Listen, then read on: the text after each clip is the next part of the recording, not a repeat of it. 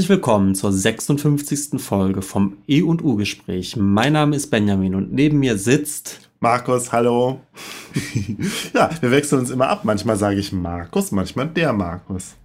Oder ja, der Benjamin manchmal sagst, du auch, manchmal sagst du sogar Hallo der Benjamin. Hallo der Benjamin, ja, das, das sage ich war letztes Spaß. Mal. Ja, und ich habe auch in irgendeiner alten Folge gehört, dass wir das alles schon mal thematisiert haben, wie das ist mit den ähm, Artikeln vor den Namen. Ja. Das ist, äh, ja. Wir haben halt unsere Issues. Ja, das stimmt. Wir haben auch unsere Lieblingsthemen. Ja.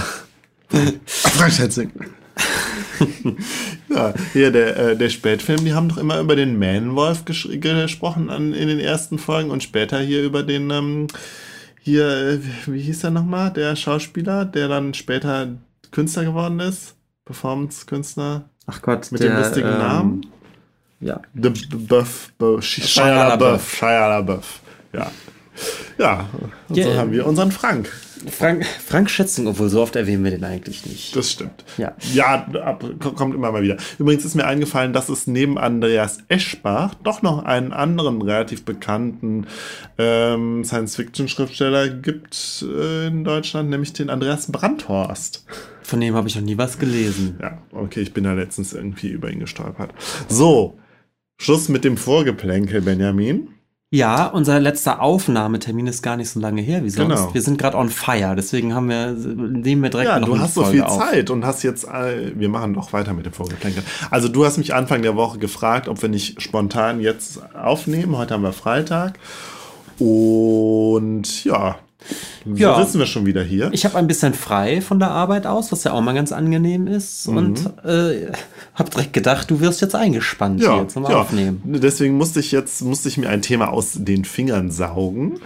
Und ähm, ja, ich werde gleich sprechen über Roald Dahl. Roald Dahl. The Ranger. Das hattest du ja schon länger vor. Ja. ja, wir steigen direkt ein, oder? Ja, lass mich das noch kurz zu Ende führen. Ich habe ja ähm, schon angekündigt, dass ich mit dem Marian äh, eine Folge aufgenommen habe. Und wir haben erst überlegt, ob wir die jetzt rausbringen, aber die verschiebt sich jetzt nochmal. Allerdings in der Folge mit Marian erwähnte ich oder werde ich erwähnen, dass man mal über Raw Dahl sprechen müsste. So dass das jetzt aber schon passieren wird und äh, ihr euch dann, wenn ihr das hört, denken müsst, dass das alles ja schon hm. vorher gesagt wurde. Gut, dass du das sagst, sonst denken die Hörer, es gibt einen Fehler in der Matrix. Ja, oder einen Fehler im Raumzeitkontinuum. Ja. Oder du bist einfach bekloppt geworden. Und weiß nicht mehr, worüber du schließt das andere ja nicht aus. Ich habe letztens einen schönen Podcast gehört über den Film ähm, 12 Monkeys. Oh, ein sehr schöner Film. Ja, ich würde jetzt die Melodie summen, aber das, du willst das ja immer nicht wegen der GEMA. Tja, schade eigentlich. Ich mach's, ich, ich mach das nicht. Du lässt das. So, ja, ähm, willst du denn schon mal ähm, ankündigen, worüber du im zweiten Teil redest, Benjamin? Ja, es geht um ein, ein ganz kleines Thema. Wir reden einfach über die Freiheit der Kunst. Aus ja. gegebenen Anlass. Ich wollte ein das ja ganz schon, heißes Eisen. Ein ganz Benjamin. heißes Eisen. Ein ganz heißes Eisen. Ja. Ein Be ganz prepared. heißes Eisen.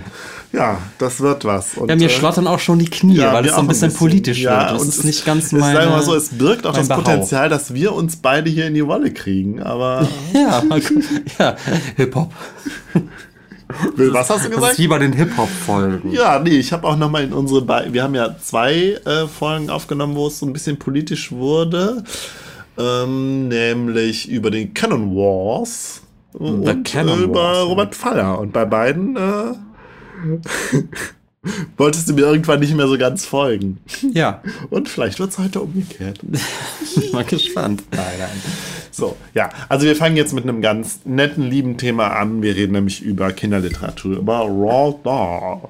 Benjamin, was an was denkst du, wenn du Raw Dahl hörst? An meinen ehemaligen Musiklehrer. Das fängt ja schon aus gut der an. Schule. Ja mit denen, ich war ja so ein, ein musikbegabtes Kind und war dann immer auf allen möglichen Chor- und, und Musikfreizeiten der Schule. Und unser etwas äh, ältliche und auch extrem konservative Musiklehrer, der nichts außer Klassik hat gelten ja. lassen, ähm, der hat abends äh, wirklich so, so Runde einberufen im Kaminzimmer. Ihr wart auf Klassenfahrt. Auf Klassenfahrt ja. sozusagen. Ja, nee, auf so Kurfreizeit ja, eigentlich. Ja. Und hat dann äh, jeden Abend eine Roald Dahl-Geschichte vorgelesen. Und das war so, glaube ich, das war das frecheste und unglaublichste, was er sich vorstellen konnte, waren, glaube ich, diese Geschichten. Und was für Geschichten hat er vorgelesen? Ich kann nur mutmaßen, dass das so Geschichten aus Küsschen Küsschen waren. Das ist so eine der äh, bekannteren äh, Kurzgeschichtensammlungen für Erwachsene, ne? Genau. Die so ein bisschen makaber schwarzhumorig sind. Genau. Elf das ungewöhnliche Geschichten. Verbinde ich auch mit Roald Dahl, so diesen, ja. diesen schwarzen, aber dann irgendwie doch ein bisschen piefigen Humor. Ja. Und halt äh, keine Kinderliteratur aber. Das, ah. das war, war, mir gar nicht ganz klar, dass, dass der doch eher anscheinend, dass du heute über Kinderliteratur Weißt sprichst. du denn, welche Bücher Roald Dahl noch geschrieben hat, Benjamin? Charlie und Schokoladenfabrik. Richtig. Oder? Ja, ja richtig. Und noch? Und noch? Weiß ich nicht. James und der Riesenpfirsich. Aha. Matilda. Das gibt's als Musical. Und ähm, The BFG. So, auf Deutsch das hat Sophiechen und Spielberg verfilmt Sophiechen vor und der zwei, Riese. drei, vier Jahren. Habe ich kenne ich aber auch eigentlich. Der fantastische nicht. Mr. Fox. Ja, gibt's auch als Film. Ja. Und habe ich auch nicht gesehen. Nicht zuletzt, nicht zuletzt, nicht zuletzt Hexen, Hexen, The Witches. Ach was. Und habe ich einen vergessen? Macht auch noch mal die, ähm, macht auch noch mal da das E und U-Gespräch. Das E und U-Gespräch googelt. Ähm, das waren schon die bekanntesten. Ach so, natürlich, doch, die, die Twits, die Zwicks. Die Zwicks stehen Kopf. Kenne ich, ich kenne das alles nicht. Ja, ähm, also ich mache mal eine ganz kurze Einleitung zu Roald Dahl. Roald Dahl war ein ähm, britischer Schriftsteller, äh, norwegisch, also seine Eltern kamen aus Norwegen, er ist in Wales aufgewachsen, er lebte von 1900 Oh, jetzt habe ich es weggemacht. Von 1916 bis 1990. Und ich glaube, er gilt doch durchaus als einer der bekanntesten Kinderschrift, Kinderbuchschriftsteller mhm. ever. Vielleicht so neben Astrid Lindgren oder so. Mhm. Ich weiß gar nicht, wen es da noch so gab. Ähm, ja, und er ist halt bekannt für die genannten Werke. Ähm, James und der Riesenpfirsich ist 1961 erschienen, Charlie und die Schokoladenfabrik 1964. Ähm, dann die äh, The BFG und The Witches in den Anfang der 80er erschienen. Also Sophiechen und der Riese, das heißt, äh, also im, im Originaltitel The BFG, The Big Friendly Giant. Und äh, The Witches 1983. Und es ist irgendwie total viel von ihm verfilmt worden. Mhm. Neben, den, ähm, neben diesen Kinderbüchern hat er auch äh, besagte Kurzgeschichten geschrieben. Da habe ich auch dieses eine Küsschen Küsschen gelesen von 1960. Kann mich aber leider kaum noch daran erinnern. Ich weiß, es ist mhm. irgendwie so, ja, es ist so ein bisschen makaber gewesen. Also teilweise auch sehr makaber. Ich kann mich daran erinnern, irgendwas war mit dem Gehirn im Glas. Ich glaube, das ist auch das Einzige, woran ich mich erinnern kann. Also das ist aber auch schon 15 Jahre her, dass ich das gelesen habe. Von, von Oradal selber habe ich nie ein Buch gelesen und ich habe auch nie als Kind ein Buch von ihm gelesen. Ich habe mhm. auch nie ein Buch vorgelesen bekommen, als Kind von meinen Eltern zumindest. Also ich habe Charlie und die Schokoladenfabrik auch erst als Erwachsener irgendwann mal, ich glaube im Zuge dieser dieser äh, Verfilmung mhm. Mhm. wahrgenommen. Also ich kannte das als Titel, aber irgendwie ist das nichts, was ich als Kind mitbekommen hätte. Welche Bücher hast du denn, also welche Kinderbücher hast du denn als Kind gelesen bzw. vorgelesen bekommen? Keine, okay. Ah, ja, ja, doch schon. Also ich glaube ich glaub tatsächlich äh, klassische Märchen. Mhm.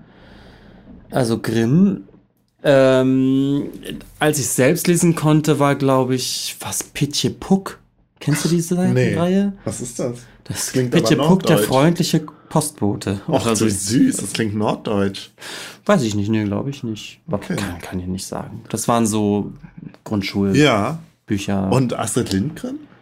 Astrid Lindgren auch, das stimmt. Und ähm, äh, Ottfried Preußen. Ja. Das kleine Gespenst, ja. die kleine Hexe, ja. der kleine Wassermann. Genau. Stimmt, das habe ich geliebt. Die, die drei. Die Doch, das sind typische Vorlesebücher. Genau. Jetzt, wo ja, also die kleine Hexe, also bei mir war es so, die kleine Hexe habe ich auch vorgelesen bekommen.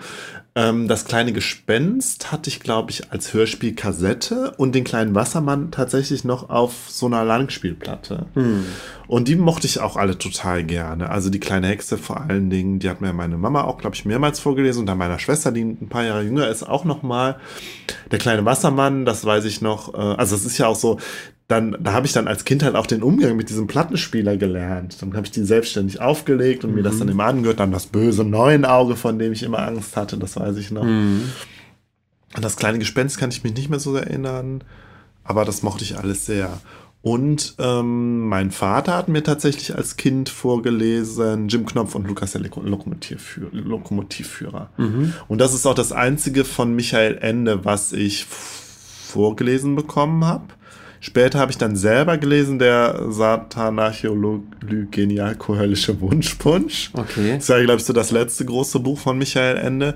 Während ich die beiden großen Michael Ende-Bücher Momo und äh, Die unendliche Geschichte gar nicht kenne. Also gar nicht gelesen habe. Und auch mhm. bis jetzt habe ich nur Momo als Hörbuch gehört. Mhm. Die unendliche Geschichte liegt immer noch so vor mir. Und dann von Astrid Lindgren habe ich ähm, vorgelesen bekommen Ronja Räubertochter. Sagt dir das was? Ja, das aber alles nur als, als Serien, als ja. Fernseh- oder Fernsehfilme. Genauso wie Pipi Langstrumpf. Ich weiß, dass das eine große Geschichte war im Freundeskreis Die Kinder von Bullabü. Ja. Habe ich aber auch selbst nie gelesen. Nee, ich auch nicht. Also ich kannte tatsächlich, also meine Eltern haben da, glaube ich, auch sehr nach ihrem eigenen Geschmack geguckt. Pipi Langstrumpf habe ich nicht vorgelesen bekommen, nicht selber gelesen. Und ähm, ja, äh, das Einzige, was meine Schwester dann später noch äh, vorgelesen bekommen hat, war der Michel, Michel aus Lenneberger. Ja. Und da hatten wir dann auch so Hörspielkassetten und meine Mama fand total gut die Brüder Löwenherz. Und das hat sie uns dann auch schon vor, auch vorgelesen. Da geht es um den Tod. Ja. Genau, aber es ist auch eine tolle Fantasy-Geschichte. Mhm. Ähm, und ich glaube, das war. Ach so, die Mumins dieses, äh, diese finnische. Ja, äh, stimmt, das sind so Wesen. Genau, das sind so Trolle. Die sehen ein bisschen aus wie Nilp, graue Nilpferde. Das habe ich ja. geliebt als Kind. Und, Und ich weiß, noch, ja. mein Bruder, mein älterer Bruder hat geliebt als Kind Urmel aus dem Eis. Ja, und da kommst du auch schon zu, und da wo das ich. Das wiederum habe ich auch nicht ja. so mitbekommen. Genau, Urmel aus dem Eis kannte ich nicht. Und ich fand es interessant, als Kind schon so zu merken, wenn man so bei Freunden war, äh, dann kannten die andere Sachen. Dann kannten die zum Beispiel Pippi Langstrumpf, was mhm. mir total fremd war, was ich dann später irgendwann mal im Fernsehen gesehen hatte äh, und damals schon das Gefühl hatte, irgendwie muss man das kennen, aber ich mhm. kenne es nicht. Genauso wie, wie äh, Urmel aus dem Eis, wo es mich auch als Kind schon immer befremdet hat, die, dass es das Urmel ist und nicht der Urmel. Das, ich meine, das ist doch ein Drache, der Urmel oder ein Dinosaurier. Das kann ich nicht sagen. Ähm, äh, und das Sams. Das Sams kannte ich oh, auch. Oh, das Sams. Das Sams ja. war auch ein großer Kinderhit bei mir. Ja, Stimmt, und das fand ich dann fand ich schon interessant zu merken, so irgendwie meine Freunde Stimmt. aus der Grundschule kennen das alle, ich kenne das gar nicht. Das und Sams fand ich aber auch super. Ja, es ist auch super. Ich wollte auch immer einen Taucheranzug ja, haben. Ja, das Sams ist ja auch Deswegen. super. Deswegen habe ich, als ich selber auch mal so ähm, nebenjobmäßig auch mal so Kinder betreut habe, ich habe mit denen auch das Urmel und das Sams gelesen. Ja. Ähm, und Onkel Florians fliegender Flohmarkt. Haben wir da schon mal drüber gesprochen? Nee. Das war das allerbeste Buch, auch von Paul Maar. Und es ist so ein, äh, so ein, ein, ein, ein, witziges Buch, so ein ganz dickes Buch, wo teilweise Kurzgeschichten drin sind, Gedichte, aber auch viel so comicartiger Kram, also so ein, so ein Querbeetbuch mit vielen, vielen lustigen Ideen. Habe ich total geliebt. Ich habe total geliebt roll doch mal den Mops vom Sofa. das war so, ein, so auch so eine Geschichte und es waren aber immer mit so Spielideen eingeflochten mhm. und so. Das habe ich auch total geliebt. Und ähm, Enid Blyton, die ja die Fünf Freunde geschrieben hat, das, äh, also Fünf Freunde habe ich nicht gelesen, aber ich weiß, es gab ein Buch, das hieß irgendwie, also es war auch so eine Reihe, ich glaube Geheimnis nannte die sich einfach mhm. nur so. Und da gab es auch ein Buch, das war auch so ein bisschen so eine Krimi-Handlung. Das habe ich auch mehrmals gelesen als Kind und fand es auch ganz toll. Gut, aber das schwappt mir jetzt Richtung Hörspiel. Das ist, glaube ich, nochmal ein anderes Thema. Ich habe ja, zum genau, Beispiel auch drei Fragezeichen und die Anne Pleiten Sachen nie gelesen. Das ist so klassisch, habe ich als Hörspiel ja, konsumiert. Und ich habe ja. Hörsp als Hörspiel habe ich nur Benjamin Blümchen gehört. Und äh, da aber auch dann bei Freunden, die hatten dann hier, äh, äh, ähm, äh, na, wie heißt der noch? Wie heißt denn die kleine Hexe? Bibi Blocksberg und ähm, äh, TKKG und drei Fragezeichen, das habe ich alles bei meiner ähm, Grundschulfreundin Ulla gehört. Nee, dies habe ich schon selbstständig rauf und runter gehört. Ja. Ja, und ähm, also dieses, dieses Erlebnis irgendwie zu merken, äh, es gibt da noch so anderes und andere Kinder kennen das so, ähm, das fand ich schon ganz interessant und das hat sich nochmal so ein bisschen potenziert, als ich dann Anfang, ich glaube, das muss ich auch Anfang der Grundschulzeit gewesen sein, in diese nachmittags, glaube ich, einmal in der Woche in die Kreativitätsschule gegangen bin. Mhm. Das war halt so, ja, so ein Kunst, was Künstler, wo die Kreativität der Kinder halt gefördert wird. Ich hatte musikalische Früherziehung. Ja, das hatte ich auch, aber ich hatte dann halt auch noch die, die sogenannte Krea. Ach, Kreativität. beides. Ja, aber die musikalische Früherziehung war ja noch früher. Ich habe ja auch sonst, ich habe ja keinen Sport gemacht als Kind, deswegen habe ich dann halt so, meine Eltern gedacht, ja, dann macht der Junge mal was mit. ja. Ähm, ja. Brauchst gar nicht so zu gucken. Ich glaube, ich mache momentan mehr Sport. Wir sind mehr so Kopfmenschen. und da war ich dann und da war dann der, der Betreuer, das war der Rolf. und der Rolf hat ähm, ein Buch geliebt, nämlich von Roald Dahl, Hexen, Hexen. Nein, Quatsch, mhm. als erstes, es, es waren sogar zwei Bücher, die er geliebt hat. Ähm, Sophiechen und Therese war das erste Buch. Sophiechen ich kam dahin und, und, in, und merkte, okay, die sind schon, also es war halt so eine Gruppe von Kindern und dann der Betreuer, der auch irgendwie Künstler war und wir, die waren schon in so einem Projekt drin, als ich da angekommen bin. Und dieses Projekt bestand irgendwie darin, wir kriegen eine Geschichte vorgelesen und malen dazu Bilder. Und zwar tatsächlich dann so großformatige äh, äh, auf Leinwand mit so Volltön, Abtönfarben, mhm. wie das heißt. Und dann hatte er uns halt vorgelesen, Sophiechen und, Sophiechen und der Riese von Roald Dahl. Mhm. Und ich hatte als Kind schon das Gefühl, und das hat er, das hat Rolf uns auch so vermittelt, ja, das muss man kennen. Das muss man einfach kennen. Mhm. Das ist große Kinderliteratur, das ist Roald Dahl und äh, ja. Und ich fand diese Geschichte total blöd. ich konnte mit dieser Geschichte nichts anfangen. Und ich kenne, sagt ihr, sagt ihr so die, die Story von. Nein, gar nicht. Weder so, ich habe es jetzt auch nicht, ich habe es auch nicht gelesen. Ich, nur damals, äh, ne, ich habe jetzt auch nicht nochmal nachgeguckt. Genau, aber so ganz grob ist es irgendwie, es ist halt dieses kleine Mädchen. Und dann gibt es den, dann kommt, trifft es irgendwann auf den Big Friendly Giant, auf Deutsch damals in der Übersetzung der Guri, der gute Riese, der ich glaube, der bringt den Menschen die Träume oder den Kindern die Träume mit so einem großen, mit so einer Trompete oder so. Und irgendwie kommt er aus dem Riesenland und das Riesenland ist wohl irgendwie so eine entfernt gelegene Insel oder so und da leben die bösen Riesen und die bösen Riesen, die fressen Kinder, hm. die entführen Kinder und fressen die.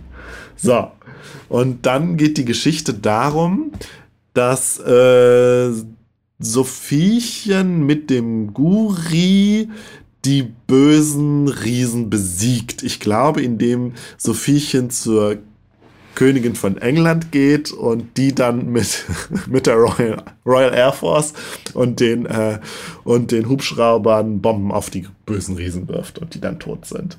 Also eine super krasse, Ganz düstere Geschichte. Ja. ja. wir waren ja bei, in der letzten Folge schon irgendwie bei, bei, ähm, bei Horror und äh, ja, das eindeutige Horror für Kinder.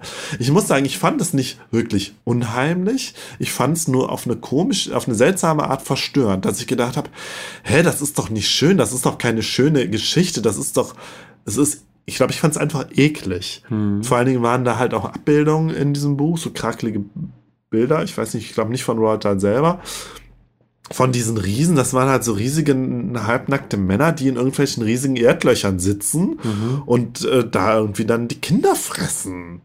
Also es ist halt auch total, total krass so. Ja. Und dann, dass dieser Rolf dann uns irgendwie verkauft hat, als das ist ja hier, das ist die, das ist cool, das ist gute Kinderliteratur. Fand ich schon seltsam. Aber es, es kam dann ja noch, dass wir dann diese Bilder malen sollten.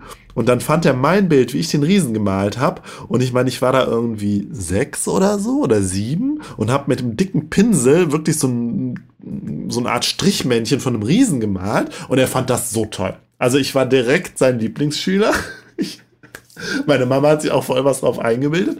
Und dann durfte, wurde mein Bild sogar auf den Flyer für die Ausstellung gedruckt. Und die Ausstellung hat damals im, im, im Rathaus von Bergstadtbach stattgefunden. So, das, so hatte ich meinen ersten Höheflug als, ähm, als junger Künstler, obwohl ich selber meine Bilder doof fand und ich fand die Geschichte doof. Ich hatte eher das Gefühl, ich muss da irgendwas machen. Und da dieser Rolf findet das so toll. Ja. So.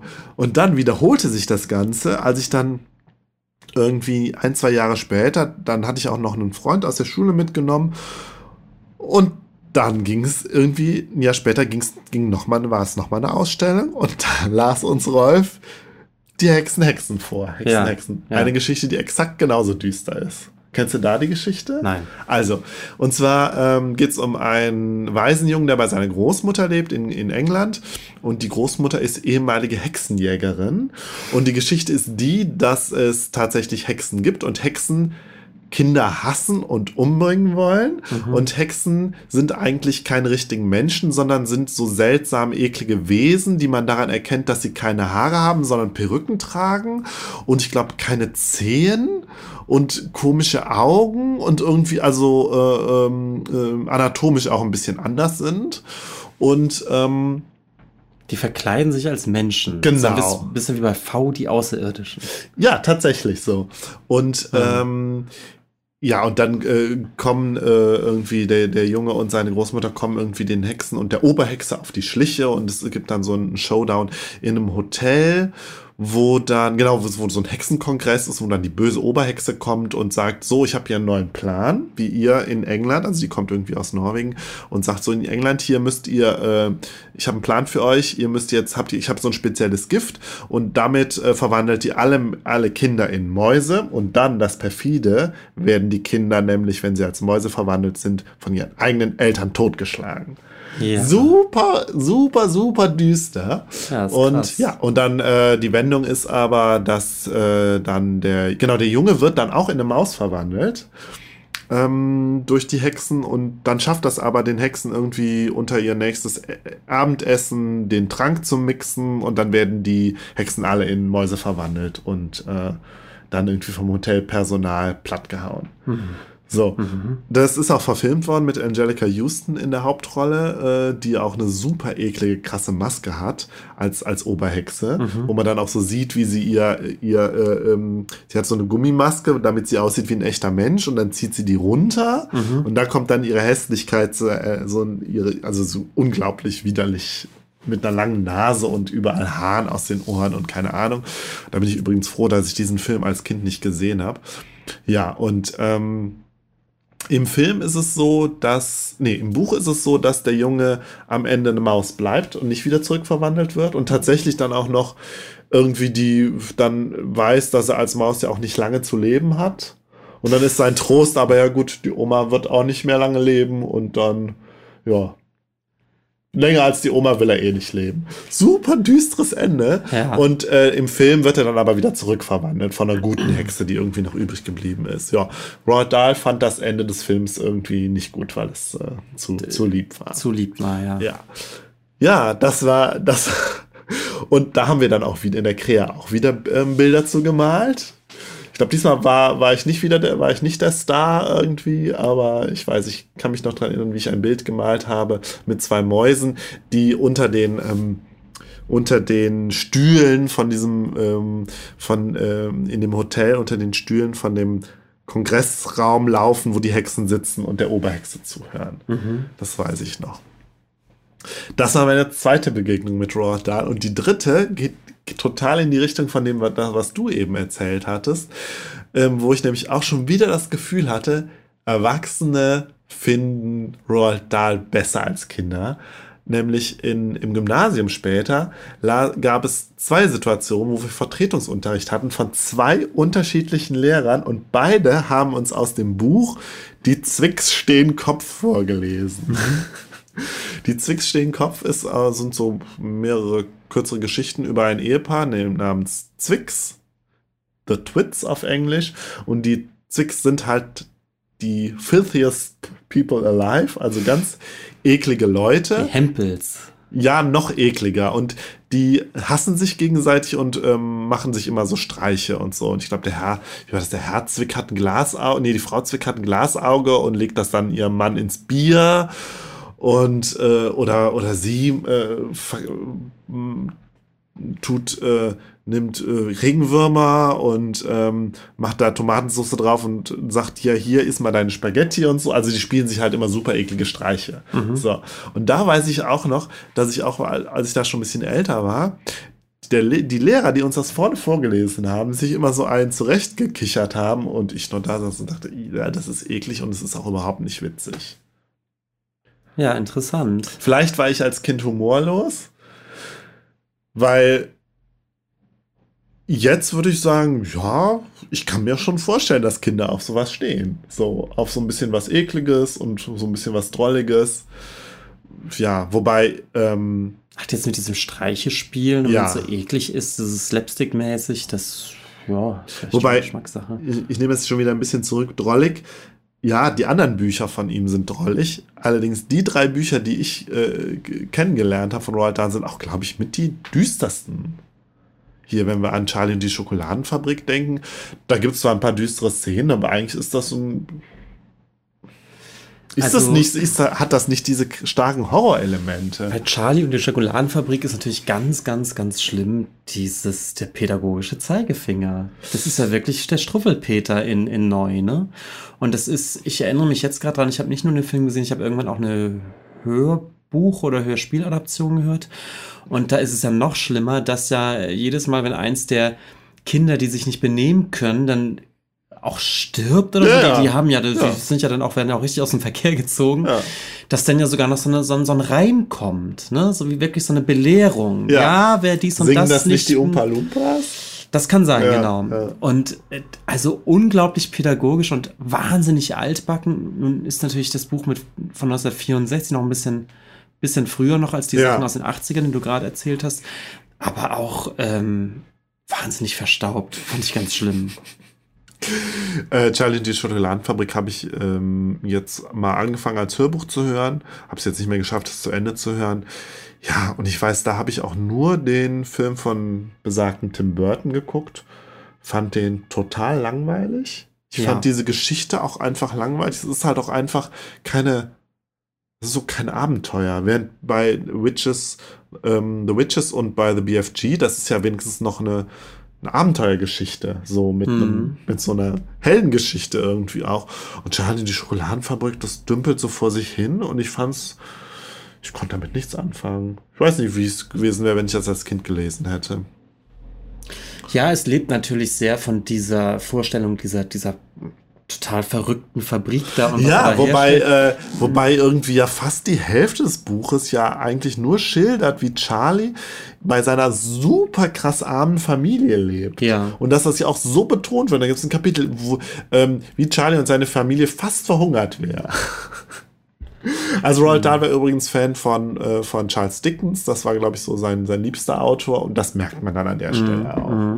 Und was ich da aber auch gedacht habe, ist, klar, J.K. Rowling hat extrem viel von, von Roald Dahl, äh, hat sie sich inspirieren lassen und hat sie übernommen. Mhm. Diese Schilderung der, wie schlecht es Charlie geht. Mhm. So, ich meine, Harry Potter geht's auch schlecht bei den Dursleys. Und wie böse die Dursleys sind. Also die Dursleys sind eigentlich Figuren, äh, und die Dursleys und Dudley Dursley sind eigentlich Figuren aus ähm, von Roald Dahl. Ich finde, das, kann okay. man, das kann man so sagen. Mark Fand ich auch fast immer das Schwächste übrigens an den, an den Büchern, weil's, ja, ja. weil sie an der Stelle komisch, so comichaft überdreht und ja. es passt auch von der Tonalität nicht. Nö, eigentlich. genau, ja. Aber sie lässt es dann ja auch später weg. Die kommen, glaube ich, nur in den ersten drei Büchern. Ja, vor beziehungsweise so. sind später dann halt auch nicht mehr so, so, so übertrieben. Mhm. Ne?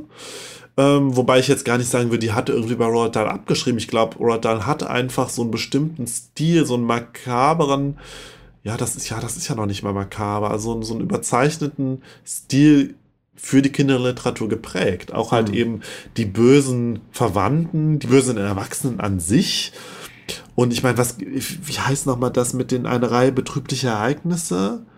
Das ist auch das, was ich nie gelesen habe, wo es auch irgendwie um den, da gibt es auch dann diesen bösen Onkel.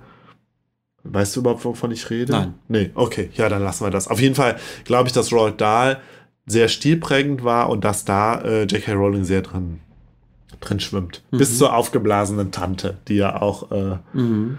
die ja auch, ähm, also bei, bei ähm, Charlie Schokoladenfabrik wird ja dieses, die Violet Beauregard, die ja immer Kaugummi kaut, mhm. die wird dann ja auch irgendwie zu einer Riesenblaubeere. Stimmt. Und da noch eine lustige Geschichte. Als ich gestern wirklich dabei war, äh, noch ein Podcast, eine Podcast-Folge zu hören über Roald Dahl, las ich wirklich zwei Minuten später ähm, irgendwie bei Weiß oder so über, ein, über einen Fetisch, ja, dass, äh, dass es Leute äh, sexuell interessant finden, sich vorzustellen oder zu sehen, wie Leute ähm, eben genau wie in diesem Film und auch inspiriert von dem Film aufgeblasen werden und äh, sich in große Blaubeeren verwandeln. Okay, ja. ja. noch nie gehört. Es gibt ja nichts, was es nicht gibt an, an Fetischen. Ich will das jetzt auch, ich meine, es ist drollig, aber ich will es jetzt auch gar nicht ins Lächerliche ziehen. Ich fand es eher nur lustig, dass ich das genau darüber lese, als ich. Äh, Vor allem so konkret, die, ja. die Blaubeeren. Ja, und äh, ja. auf, der, auf der Seite von Weiß äh, schildern auch Leute, dass sie als Kind das gesehen haben und total faszinierend fanden, mhm. was da passiert in dem mhm. Film, in der Verfilmung. Es gab ja noch die alte Verfilmung von mit, äh, wie heißt er? Ja, fällt mir jetzt nicht ein. Billy Wilder, genau. Mhm. Habe ich aber auch nicht gesehen. Eine super Verfilmung, äh, beziehungsweise ein super Film ist tatsächlich, äh, fand ich, ist äh, der fantastische Mr. Fox von dem, äh, von dem Wes Anderson. Ist, glaube ich, gar nicht so nah an dem Buch, was, glaube ich, ziemlich kurz ist. Aber. Der ist von Illumination, glaube ich, oder? Der ist gar nicht von Pixar. Nee, das ist, ein, das ist von Wes Anderson und das ist ein, äh, ein ähm, Stop-Motion-Film. Ah, okay. Klick doch mal da oben auf. Äh, geh doch mal hoch. Ja, das E und U-Gespräch. Nee, googelt. Auf die gleichnamige Verfilmung. Genau. Ja. Da gibt es auch die total rätselhafte, schöne Szene, wo sie irgendwie dann, die Füchse fahren irgendwie so eine Straße lang und dann sehen sie im Hintergrund so einen Wolf, der da irgendwo steht und nur so eine schwarze Silhouette ist. Mhm. Und dann reckt noch der Mr. Fox so die Faust in den Himmel und der Wolf antwortet mit der gleichen Geste. Okay. Man weiß gar nicht, was es soll, aber es ist auf jeden Fall. Vielleicht verwechsel ich das auch. Total schön. Ja, Roald Dahl hat auch ein interessantes Leben gehabt. Er war ja ähm, vom Beruf eigentlich war er ähm, Flieger. Er ist im Zweiten Weltkrieg ist er äh, war irgendwie bei der Royal Air Force. Dann hat er später als ähm, als Geheimagent gearbeitet. Ernsthaft? Ja. ähm, familiär war da, hat er wohl mit ein paar Tragödien zu tun. Irgendwie ist seine, eine seiner Töchter ist an, äh, an Enzephalitis von Masern ausgelöst gestorben. Seine Frau hatte irgendwie ein Aneurysma und dann hat er sich ganz äh, um, um, ihre, ähm, ich, ich glaube, die konnte eine Zeit. Nee, Quatsch. Nee, jetzt bringe ich es durcheinander. Er ist auch abgestürzt mit dem Flugzeug und hatte eine Bruchlandung in Ägypten, wo ich auch hier an Joseph Beuys denken musste. Und an äh, Saint-Exupéry natürlich. Ja, natürlich. Auch so ein, auch so ein äh, so ein ähm, Kultbuchautor. Ja. Ähm, ja, und seine Frau hatte, wie gesagt, das Aneurysma und da hat er sich dann ganz reingehangen, um ihre, sich um ihre Rehabilitation zu kümmern. Die, seine erste Frau war übrigens auch eine, eine ähm, Hollywood-Schauspielerin. Und was ich noch interessant fand, einer seiner Söhne hatte eine, einen Hydrocephalus infolge eines Unfalls. Weißt du, was das ist? Früher hat man da Wasserkopf zugesagt. Hm. Also, dass sich irgendwie, dass sich ähm, Flüssigkeit im Kopf ansammelt und nicht abfließen kann. Mhm. Und dann hat er eine äh, mit einem befreundeten Ingenieur und einem Chirurgen zusammen ähm, eine eine Vorrichtung entwickelt, wie das Wasser ablaufen kann mhm. aus dem Körn. Also sowas gibt es tatsächlich und das gab es vorher auch schon. Er hat etwas entwickelt, was ähm, das Ganze wohl verbessert hat. Sein Sohn selber hat es dann gar nicht mehr gebraucht, weil der dann geheilt war. Aber das ist wohl immer noch in, äh, in, ähm, in Gebrauch. Der sogenannte Wade-Dahl-Till-Valve, so nennt sich das. Ja. Und ja, Dahl ist nicht un unumstritten, weil äh, er hat sich wohl doch mehrere Mal antisemitisch geäußert. das dann wohl auch was wohl teilweise dann wieder so ein bisschen relativiert wurde, aber mhm. ja, steht wohl im Raum tatsächlich. Ja, ich guck mal, ob ich noch was auf meinem Zettel habe, aber ähm, ja, natürlich jetzt abgesehen von dem Antisemitismusvorwurf, Roald Dahl ist halt auch einer dieser Kinderbuchautoren, wo die man heute liest und über manche Sachen einfach aus einer heutigen Perspektive stolpert. Mhm. So. Mhm. Die Umpa Lumpas, ja, das sind ja diese äh, Arbeiter in Charlies in, in Willy Wonkas Schokoladenfabrik. Mhm. Die waren halt einfach angelegt ursprünglich als afrikanische Sklaven, was man heute Heute, ich glaube, man hat tatsächlich dann auch, heute haben sie halt eine rosa Hautfarbe. Das hat, hat man dann geändert. Und, ähm, Aber gab es denn damals direkt äh, illustrierte ähm, das weiß ich nicht, aber er hat oder? es beschrieben. Ach. Und es wurde damals, glaube ich, auch schon als seltsam empfunden. Ne? Genauso wie äh, dass, dass ähm, The Witches ja doch auch deutlich misogyne Züge hat, so mhm. sehr wie die Frauen da was auch damals schon kritisiert wurde. Ähm, und ähm, was, was mir dann auch nochmal aufgefallen ist, er hat irgendwie was mit mit, beziehungsweise er hat was gegen fette Kinder. Taucht das immer wieder auf? Ja.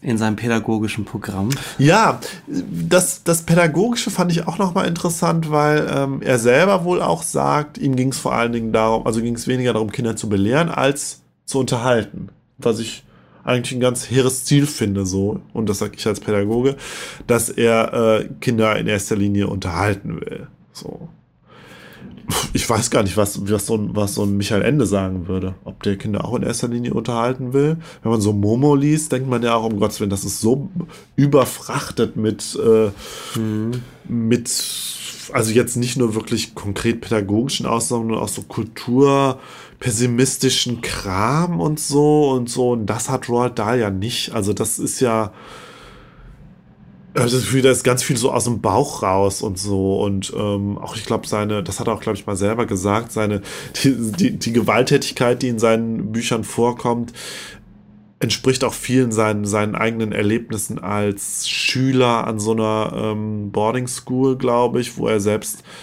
auch äh, Prügelstrafe erlebt hat durch Lehrer und ältere Schüler und so und dass das ihn wohl traumatisiert hat und dass er das wohl auch teilweise verarbeitet hat in seinen Kinderbüchern. Mhm.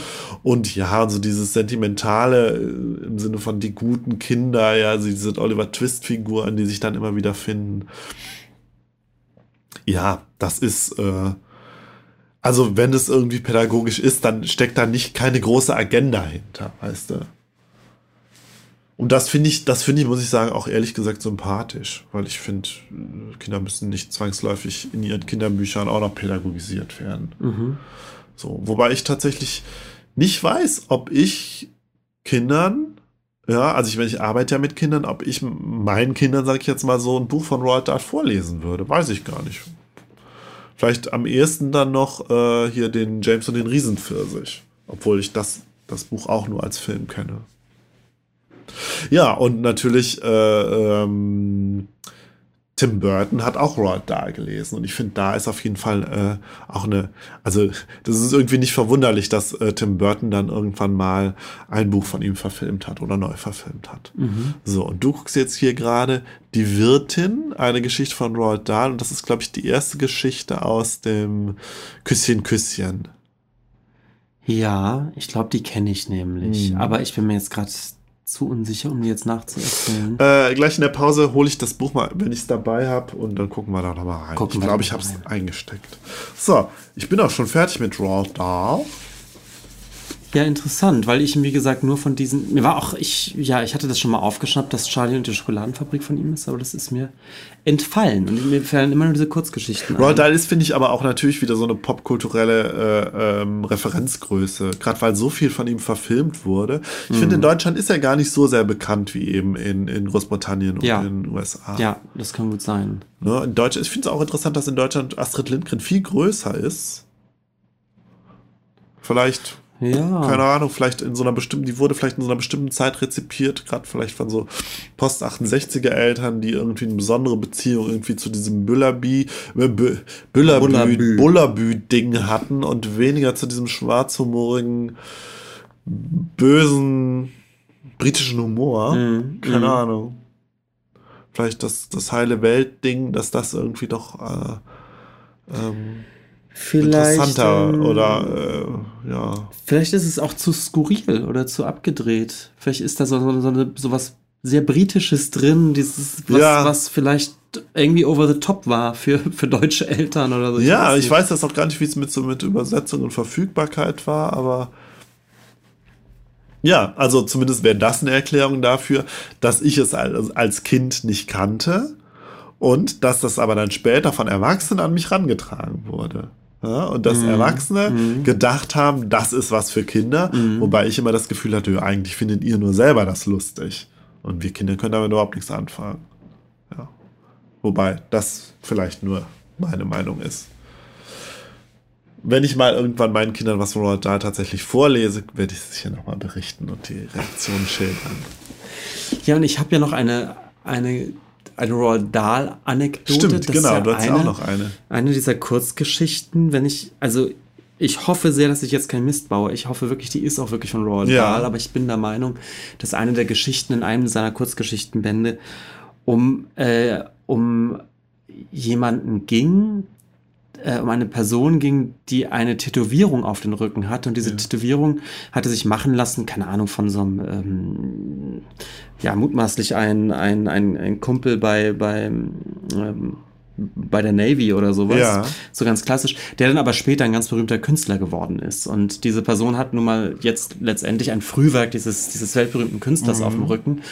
Und der geht dann mit einem Kunstsammler einen Deal ein, dass er äh, auf dem Anwesen des Kunstsammlers mit freiem Oberkörper halt ständig rumläuft, damit dieser Kunstsammler dieses, dieses Bild ja. begucken ja. kann.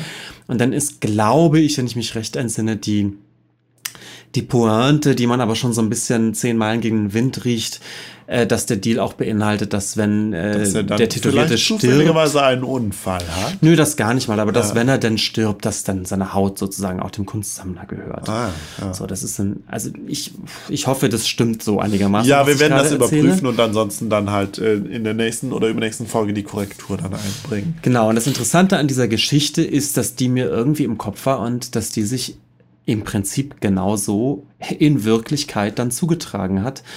Ähm, und ich, ich weiß nicht, ob das sogar ähm, sich auf diese Geschichte bezieht, aber es gibt einen äh, belgischen Künstler namens Win Delvoye, Delvoye, ich weiß nicht, wie das ja. ausgesprochen wird, der unter Delvoye, anderem ja. äh, auch für Tätowierungen bekannt ist. Der ja. hat nämlich Schweine tätowiert, lebendige Aha. Schweine. Ja. Großer Skandal. Das war so Mitte der 2000er, 2006 oder 2007 ja, oder so. Ja, ich glaube, ich habe von dem schon mal gehört. Und Wim Delvoye hat dann äh, 2007 oder 2008 tatsächlich ähm, einem Schweizer namens Tim Steiner äh, den gesamten Rücken tätowiert. Ja. Ähm, und auch von Anfang gesagt, das ist ein Kunstwerk, das ist ein autorisiertes, großes Kunstwerk von mir. Und äh, dieses Kunstwerk, dieser tätowierte Rücken sozusagen, ist dann auch verkauft worden an einen deutschen Kunstsammler für 150.000 Euro. Und es existiert jetzt ein Deal mit dem Tätowierten, mit dem Tim Steiner und dem, ähm, und dem Kunstsammler, äh, dass Tim Steiner äh, pro Jahr mindestens dreimal für öffentliche Ausstellungen zur Verfügung stehen muss. Und tatsächlich auch, dass nach seinem Ableben ihnen die Haut abgezogen wird und diese Haut dann als Kunstwerk in die Sammlung des, äh, des Kunstsammlers. sicher, dass das kein Aprilscherz ist? Das ist kein Aprilscherz. Krass. Also ist, wie gesagt, dieser, dieser Tim Steiner, ähm, der äh, existiert. Es gibt Fotos auch von, von Ausstellungen, wo er zu sehen ist. Ja, und das Tattoo ist noch nicht mal, das ist halt einfach nur ein großes Tattoo, aber es ist ein ziemlich normales Tattoo. Also mit so diesen typischen Tattoo-Motiven, irgendwie einem, einer Madonna und einem Totenkopf und so ein bisschen was chinesisch anmutendes. Ja, ja man, dann kann, man der, ahnt, kann der Sammler ja nur hoffen, dass er den, dass er dem, äh, den Tim Steiner überlebt. Ne? Ja, und klar ist, glaube ich, dass es dass diese Geste Teil des Kunstwerkes ist, ne? Dieses, diese, diese Ungeheuerlichkeit, ja. dass, dass dieses Kunstwerk auf einem lebendigen Menschen drauf ist und diese Art von Deal, der dann geschlossen wird. Das ist, glaube ich, alles natürlich ein Teil dieses, dieses Kunstkonzepts, was ja. Dalbo da macht. Und wie gesagt, es ist so nah dran an dieser Kurzgeschichte von Roald Dahl, dass ich wirklich nicht weiß, ob Dalvoy sich da drauf bezieht, ob das, ob das eine, eine Reaktion drauf ist. Hm. Tja. Oder ob das wirklich ein totaler Zufall ist. Werden wir rausfinden. Vielleicht schon, vielleicht werden wir das ja schon in der Pause verkünden oder nach der Pause verkünden. Genau. Ja, dann gehen wir doch jetzt mal in die Pause, nicht wahr? Wir haben ja noch ganz schön viel vor. Genau, wir gehen in die Pause und äh, bis gleich.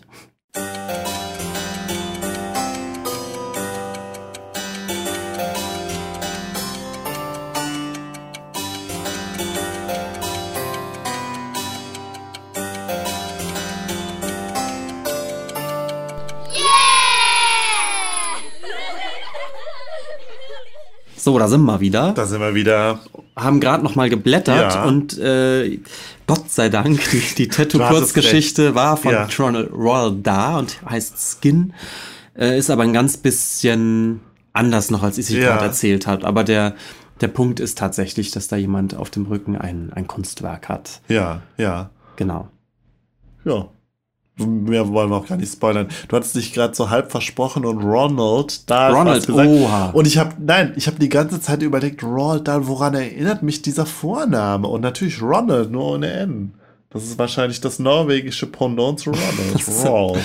oh, Captain Obvious. Ja. Ich muss mich mal total anstrengen, nicht Ronald zu sagen. Echt? Mir fällt das jetzt erst auf. Ja, ich habe die ganze Zeit gedacht, an was erinnert mich das? Okay. Man darf auch nicht sagen Dietrich Dietrichsen. Das ist so eine ähnliche Obwohl Falle. doch Dietrich, Dietrich Dietrichsen mal einen Roman geschrieben hat namens Herr Dietrichsen. Sehr wahrscheinlich Stimmt. genau aus dem Grund, dass er immer so genannt wurde. Und der Bruder von ihm heißt Detlef Dietrichsen. So? Ja, es ist wirklich wahr. Aha. Gottes Willen. Ja, äh, ich hatte vielleicht, man, hatte ich aber auch irgendwie gedacht, Roald könnte auch Romuald sein. Den Namen gibt es auch. Naja, wir wissen es nicht. Ich kann auch kein Norwegisch. So. Ja, Benjamin, jetzt, jetzt es wirklich zur Sache. Ja, die, die Freiheit der oh, Kunst. Haua, die Freiheit haua. der Kunst ist in Gefahr und wir müssen drüber sprechen. Ja, ist sie das? Ist sie das? Oh, is it? Wir werden drüber sprechen. Nicht, Benjamin. Und ähm, ja, wir haben uns beide ein Buch gekauft über das, das wir auch irgendwann schon mal angekündigt haben, von Hanno Rauterberg. Wie frei ist die Kunst? Der neue Kulturkampf und die Krise des Liberalismus. Edition Surkamp und hier auch Design von unserem Liebling äh, ähm, Willy Fleckhaus, ne? ja, der, nicht Heinz Edelmann, sondern. Im seinen Sinne, Design, er lebt ja, ja nicht mehr, aber genau. es ist, genau. Umschlag gestaltet nach einem Konzept von Willy Fleckhaus. Über den haben wir auf jeden Fall auch schon mal eine Folge gemacht. So. Ja, Genau, und das Buch kommt eigentlich gerade zur rechten Zeit, weil ich hatte ja schon mal angekündigt, wir müssen da mal drüber sprechen, dass ich aus meinem Museumsalltag so ein bisschen das Gefühl habe, die, die Frage, was man im Kunstmuseum zeigen kann und was vielleicht doch lieber nicht, ähm, stellt sich die, die letzten Jahre wieder mehr als, glaube ich, eine ganze ja, Zeit lang vorher. Ja. Ähm, und eigentlich ging man ja immer davon aus, dass es, dass die Kunst oder eben dann institutionell gesehen dieses Kunstmuseum so der Ort ist, in dem so ziemlich alles geht, weil ja, ja auch alles von der Kunstfreiheit gedeckt ist sozusagen an, an Meinungsäußeren und an sittlichen Grenzen und so Dinge. Das ist äh, alles im, im Zuge der Kunstfreiheit ähm, nochmal sehr liberaler gehandhabt wird als in anderen öffentlichen ähm, ja. öffentlichen Segmenten. Sozusagen die Bubble der Kunst auch, ne? Genau. Ja. Und ich habe das Gefühl, dass sich das gerade wandelt, konnte aber nicht so richtig meinen Finger drauf, drauflegen. Ja, so. ja. Aber ich habe das Gefühl, dass ähm, Beschwerden von Museumsbesuchern ähm, oder sogar Bedenken von Museumsangestellten, ob dies und das Kunstwerk jetzt, ob das so klug ist, es auszustellen, das ist ein Thema und das wird ein größeres Thema. Es wird äh, ein, ein immer größeres Thema wieder. Anscheinend. Anscheinend, genau. Ja, ja. Und das kam, war aber für mich immer so mhm. ganz subjektiv. Ich habe gedacht, oh, irgendwas, irgendwas ist da. Ja. Und kam für mich. Ähm, Wir haben ja auch mal gesprochen hier über dieses äh, da in Merseburg von dem von dem Silas äh, von Sümer, von oh, Würmeringhausen, wo der tatsächlich von die Museumsleiterin ja sich ja doch als ein, ein äh, rechter Knochen geäußert, äh, herausgestellt hat und sein, seine vermeintlich schwul-pornografische Sachen nicht ausstellen wollte. Mhm. Haben wir in, in, vor einigen Folgen gesprochen. Ja, aber dir geht es ja doch um ein etwas größeres Phänomen und nicht eben nur um ein rein von eindeutig politisch rechter Seite ausgehendes äh, Phänomen, was die Kunst einschränkt. Genau, das war für mich jetzt eine, eine Zeit lang die Frage. Natürlich ja. gibt es von, von so sehr konservative oder eben direkt wirklich rechter Seite. Ja, können wir ruhig so sagen, ja. Schon, schon immer, äh, die haben ja traditionell Probleme mit, mit freier Meinungsäußerung, ja. wenn sie, wenn sie gegen deren eigenen, eigenen Ideale geht.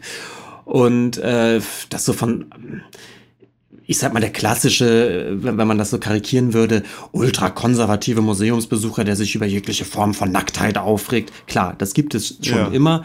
Und ich hatte aber das Gefühl, äh, dass dass es jetzt plötzlich auch von, von, von einer anderen Richtung äh, ja, ja. Probleme gibt, sozusagen. Und äh, wie gesagt, ich ähm, tat mich schwer damit, da irgendwie den Finger drauf zu legen. Und jetzt kommt dieses Buch von Hanno Rauterberg, Wie frei ist die Kunst? Der das aber ähm, an einigen Fallbeispielen eine ne ähnliche Symptomatik sozusagen feststellt. Ja. Ja, und wir halten uns ja offen, vielleicht noch ein paar Mal mehr über das Buch zu sprechen ja, genau. und äh, das eine oder andere Fallbeispiel noch auszuwählen, aber jetzt vielleicht würden mal wir, im Nachklapp oder so schauen wir einfach mal, ja. Genau, und jetzt würden wir einfach mal mit, mit seinem ersten Fallbeispiel ja, einfach beginnen, ja. dass wir beide. Das wird auch schon ganz schön heißes Eisen. Das wird ein ganz schön heißes Eisen, lieber Markus. Es geht um den Fall Dana Schutz. Ja. Ja. Willst du kurz erzählen oder soll ich kurz erzählen? Sag du lieber. Ich, äh, genau. Ich habe es, glaube ich, nicht so intensiv gelesen wie du. Ja, ich habe mir sogar Notizen gemacht. Das mache ich auch sonst selten. Ja, ja. Dana Schutz ist eine US-amerikanische Künstlerin, eine weiße Künstlerin. Das wird wichtig in der Geschichte. Ja. Ähm, die hier in Europa, also ich habe den Namen vorher eigentlich nicht, mm. nicht so auf der Pfanne gehabt. In Amerika ist sie aber ziemlich erfolgreich. Mm. Und, äh, Kann, ich kannte sie auch überhaupt nicht. Ja. ja. Und ist eben Malerin, das sind, ist Ölmalerei, ist sehr, sehr bunt, ja. äh, figurativ, so sehr, ja, äh, wie gesagt, mir war sie vorher auch kein Begriff, ist aber in, in Amerika auch auf dem Kunstmarkt irgendwie ziemlich etabliert. Mm, und Dana Schutz hat 2016 ein Gemälde mit dem Namen Open Casket gemalt. Ja. Und dieses Gemälde, ähm, äh, dieses, dieses, als Vorlage des Gemäldes diente eine Fotografie. Und zwar eine Fotografie, die 1955 entstanden ist. Ähm, und zwar ist 1955 ein 14, damals 14-jähriger schwarzer Junge namens Emmett Till von ja. zwei Weißen ermordet worden ähm, die behauptet hätten, ähm, oh jetzt kriege ich es nicht ganz zusammen, er hätte irgendwie irgendeiner Frau nach, nachgestellt. Ich weiß es auch nicht oder mehr, so. Ja, Also letztendlich eigentlich eine Lappalie, nach, ja. wegen der aber der Emmett Till äh, auf brutalste Weise von zwei, von zwei Weißen ermordet wurde. Sie hatten wurde. ihn beschuldigt, einer weißen Frau hinterhergepfiffen zu haben. Ja, ja. Weiß, ja. wie gesagt, total Lappalie. Und die beiden Weißen haben sich dann äh, haben sich dann vorgeknüpft und umgebracht und äh, eben auf sehr brutale Art und Weise, ähm, die auch zu äh, schrecklichen Entstellungen des Gesichts oder des ganzen Kopfes äh, von Emmett Till geführt hat. Und die Mutter von Emmett Till hat äh, dann bei der, bei der Aufbahrung des Leichnams darauf bestanden, dass der, dass, dass der Sarg offen gelassen ja. wird, um eben äh, gerade diese Entstellung, also die Misshandlung, die ihrem Sohn ja. widerfahren ist, öffentlich zu machen ja. und auch wirklich bewusst sozusagen als, als Mahnmal zu zeigen, öffentlich ja. zu zeigen, was ihrem Sohn widerfahren ist. Und natürlich auf die, auf die Leidensgeschichte, ähm, ähm, ja, letztendlich der, der, der Afroamerikaner in den USA aufmerksam zu machen. Ähm, und dieses Foto von diesem geöffneten Sarg ist wohl in, in Amerika keine ganz unbekannte Fotografie. Mhm. Also, also ich habe ähm, das noch nicht gesehen. Ich habe es jetzt auch nicht gegoogelt, ja. Ich kannte es vorher auch nicht. Ich, mhm. ich habe es dann gegoogelt mhm. und es ist wohl mhm. so eine Fotografie, die jetzt bestimmt nicht in jedem Geschichtsbuch drin ja. ist, aber die man kennt, die irgendwie im öffentlichen Bewusstsein ja, ist. Ja. Ähm, ich weiß nicht, ob man so, so, so viel sagen kann, dass das jetzt gerade eine Ikone ist, aber es ist jedenfalls ein sehr emblematische, emblematisches Foto ähm, der schwarzen Bürgerrechtsbewegung, die da einfach eine Rolle spielt. Und auf dieses Foto bezieht sich Dana Schutz und malt es mehr oder weniger ab, so ein bisschen ja. abstrahiert in, in, ihrem sehr eigenen Stil. Also sie malt es jetzt nicht, nicht eins zu eins ab, aber es ist klar, dass sie sich darauf Bezug nimmt. Und sie nennt es eben auch Open Casket, ja, also ja. geöffneter Sarg. Und äh, dieses Gemälde wiederum ähm, wird 2017 in der Whitney Biennale im Whitney Museum in New York ausgestellt. Mhm. Was dann als erstes passiert, ähm, ist, dass äh, ein, ein äh, anderer Künstler, Parker Bright, ja. sich äh, schon kurz nach der Eröffnung, äh, nach wenigen Tagen, ähm, dass der Anstoß an diesem Gemälde nimmt ja. und sich vor dieses Gemälde stellt so wie so ein, wie so ein Sichtschutz so ein ja, bisschen, also bewusst, dass die, die, den Blick auf das Gemälde verstellt. Und auf dem Rücken von seinem T-Shirt äh, kann man dann lesen Black Death Spectacle. Mhm. Ähm, und diese Aktion äh, wirbelt jetzt einigen Wind auf. Ähm, ironischerweise kann man dann sagen, ist natürlich gerade mit dieser Aktion dieses ja. Gemälde nochmal in Gespräch gekommen. Ja. Und es gibt äh, wahnsinnig viele Fotos von diesem Gemälde mit eben Parker Bright und seinem, seinem T-Shirt davor. Ähm, das geht halt durch die Presse, ist überall zu sehen. Und ähm, man kann es nur mutmaßen, aber wahrscheinlich auch aufgrund dieses Wirbels meldet sich nun Hannah Black zu Wort. Und ja. Hannah Black ist eine, äh, eine schwarze Künstlerin, ähm, kommt aus Manchester, glaube ich, aber zumindest ja. aus England, lebt wohl aber inzwischen in Berlin. Ja. Ähm, die einen offenen Brief verfasst. Und in diesem offenen Brief. Also jetzt tatsächlich sich nicht durch ein Kunstwerk äußert, sondern einen offenen Brief schreibt. Genau, sie ja. ist nämlich einerseits Künstlerin, andererseits wohl aber auch Autorin und Kunstkritikerin, ja. die für fürs Artforum, glaube ich, schreibt ja. oder so. Und sie meldet sich eigentlich eher als, wie sie selbst sagt, als Bürgerin zu Wort, also nicht in einer Kunstaktion, sondern mhm. wirklich ist es wirklich ein offener Brief, der eben argumentativ sagt, warum sie, ähm, warum sie dieses Kunstwerk von Dana Schutz äh, eben kritisiert und ähm, Letztendlich ist ihr Ziel, dass erstens das Gemälde nicht nur aus der Ausstellung entfernt wird, sondern sie schlägt auch vor, dass äh, das Gemälde äh, zerstört werden sollte. Ja, ja.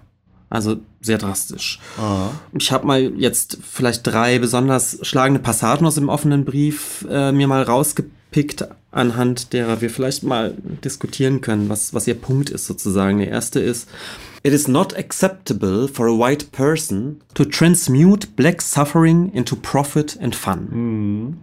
Also es ist nicht akzeptabel für eine weiße Person, schwarzes, schwarzes Leid äh, in Profit und Spaß mhm. zu transformieren. Sie darauf abzielt, dass das Bild ein Bild ist, was verkauft wird. Ja, und was angeschaut wird. Ja gut, ob das Anschauen Spaß ist, weiß ich nicht. Aber ähm, ja, ähm, vielleicht bleiben wir direkt bei dem Punkt. Ja. Weil, also ehrlich gesagt, hat mir schon das, das Argument ist in seiner Tragweite ähm, für mich total drastisch. Weil was sie ja sagt, ist, dass in dem Moment, wo Dana Schutz dieses ähm, schwarze Leid, in dem es natürlich irgendwie in eine, in eine, sowohl in dem, ja, in dem Foto letztendlich ja. vor allem geht, in dem sie das zu einem Gemälde macht, würde sie es ähm, transformieren zu, als, ja, letztendlich in Profit und in Fun, in, in Spaß oder Unterhaltung. Und das finde ich total interessant, weil der Schutz ja damit sagt, ein. Du meinst Hannah Black? Äh, Hannah, weil Hannah Black damit sagt, dass die Kunstwelt, in der dieses Motiv ja jetzt Eingang findet, keine Sphäre der Bildung oder des, äh, der Erkenntnis ist, sondern eine Sphäre des äh, Entertainments und des Marktes. Ja, des Marktes bestimmt, des Entertainments, mh, hm, ja, vielleicht als des mh, ist natürlich ein bisschen, ist natürlich eine starke Behauptung, aber ich kann das schon ein Stück weit nachvollziehen, dass mhm. es äh, der Unterhaltung eben vielleicht des gehobenen weißen Bürgertums dient. Ja. Und das ist natürlich ein interessanter Punkt, weil wir klassischerweise, das, was ich auch im Eingang so ein bisschen sagte, haben wir so eine Lesart, dass ein Museum oder vielleicht sogar die Kunstwelt eher ein Bereich ist, der ja eben natürlich was mit dem Markt, Berührpunkte mit dem Markt ja, hatte, der aber ja. eben nicht rein nach, nach äh, Markt, nach Marktprinzipien funktioniert und der sich ja eben total abhebt von, von, der, von der Unterhaltung, vom Entertainment, sondern eher ein Ort der Bildung ist und des Diskurses und der geistigen Auseinandersetzung, entweder mit Ästhetik oder, oder eben mit bestimmten Themen. Ist, ist ja. das nicht eigentlich die Idee des, ja, zumindest des Museums? Eine sehr, eine, eine, vielleicht ein, aber auch eine Europä sehr europäisch, traditionell europäisch bürgerlicher Blick, während vielleicht Hannah Black die Realitäten da ein bisschen zynischer in den Blick fasst. Mhm. So. Mhm. Man könnte auch sagen, ja, dass, äh, dass das Museum als Ort der zweckfreien Bildung äh, sich sieht, ist, da lügt es sich vielleicht auch ein Stück weit in die Tasche. Und sagen wir, es ist halt ein idealistisches, ein idealistischer Blick auf das Museum. Du könntest ja andererseits auch eher mehr auf die Verstrickungen eben gucken auf den Kunstmarkt und dann kannst du natürlich, wenn du es ein bisschen überspitzt, kannst du dann genau kommst du genau zu diesem Punkt. Und ich glaube, natürlich, es ist ja auch, sie äußert sich ja, letzt, sie sagt es als Bürgerin, aber sie äußert sich ja als politische Aktivistin, die natürlich auch einen Punkt machen will. Ja. So, und das ist, den Punkt, den sie macht, das ist ja natürlich auch was Radikales. So sonst wäre das ja gar nicht, alles gar nicht so bekannt geworden, diese Aktion. Es ist, sie äußert sich als Radik letztlich als radikale, und das meine ich jetzt überhaupt nicht wertend, als radikale politische Aktivistin, als rassismuskritische Aktivistin. So. Ja, ja, klar. Und ähm, da spitzt sie dann natürlich auch zu. Darum geht es mir ja auch, diese Zuspitzung dann aber mal durchzuspielen. Also bedeuten, mhm. was, was bedeutet das, wenn man der Argumentation folgt. Und du sagtest ja gerade, es, es gibt so eine, so eine Tradition, vielleicht eine mh, mm, Tradition, die aus der Aufklärung rührt, ähm, das Museum als, als Bildungsort. Es gibt diesen, äh, diesen, ähm, diese Definition äh, von Kunst äh, von Immanuel Kant, der gesagt hat, Kunst dient dem interesselosen Wohlgefallen. Ja. Und was er mit interesselos meint, ist eben genau das, dass ein Kunst erstmal nichts bezweckt. Es geht nicht darum, Geld mit Kunst zu verdienen, ähm, äh, es, äh, sondern es ist erstmal ein, mh, mm, ein Objekt, mit dem man sich auseinandersetzen kann. Dieses, dieses Wohlgefallen ist immer, äh, führt einen so ein bisschen in die falsche ja, Richtung. Ja. Es, es, geht da, glaube ich, nicht nur um pures Enlightenment oder so, äh, sondern es geht ihm vor allem, glaube ich, daran zu sagen, äh, Kunst hat erstmal keinen Zweck und ist in keinem anderen ähm, Sinnzusammenhang eingebunden, als den Kunst zu sein. Ja, Erstmal, ja. ja. Das ist natürlich so ein Ideal, ja. aber eins, was, glaube ich, für unser Verständnis von Kunst, ähm, dachte ich, immer noch aktuell wäre. Zu sagen, Kunst ist erstmal nur Kunst und folgt eben anderen Spielregeln als äh, Entertainment-Produkte oder als eben theoretische Schriften oder als ähm, politische Agitation äh, oder eben als, als Marktware. Das ist sozusagen die, die Leser, die Spielregel für Kunst, die man mal aufgestellt hat. Und ich habe das Gefühl, so allerspätestens jetzt mit Hannah Black löst sich das auf oder, oder steht das extrem zur Debatte? Ja, ja, ich glaube, auf einer theoretischen Ebene ist das ja schon viel früher dekonstruiert worden. Daher auch der Begriff eben halt als letztlich als ein, ein bürgerliches Konstrukt. So. Mhm. Und das, ja, und ich dachte natürlich auch total, wir hatten ja unsere Folge gemacht über Damien Hirst, wo ich auch gesagt habe, ähm, ob man es jetzt mag oder nicht, er ist, äh, ist sehr stringent in seinem Konzept als Künstler, ja. weil er genau das tut, weil er eigentlich sehr genau ähm, sozusagen enttarnt, wie sehr Kunst und Markt schon längst zusammenhängen. Ja, ja, ich habe gesagt, seine Kunst ist eigentlich eine, eine Metakunst, die reflektiert über Kunst als Handelsware. Mhm. Man könnte sozusagen sagen, spätestens mit Damon Hirst äh, wissen wir es alle. Also das, du hast natürlich recht, Kunst ist eine Handelsware. Ja. Und diese Erzählung zu sagen, ja gut, die wird gehandelt, aber ist ja eigentlich doch, hat immer noch keinen wahren Charakter, da wird es richtig schwierig, oder?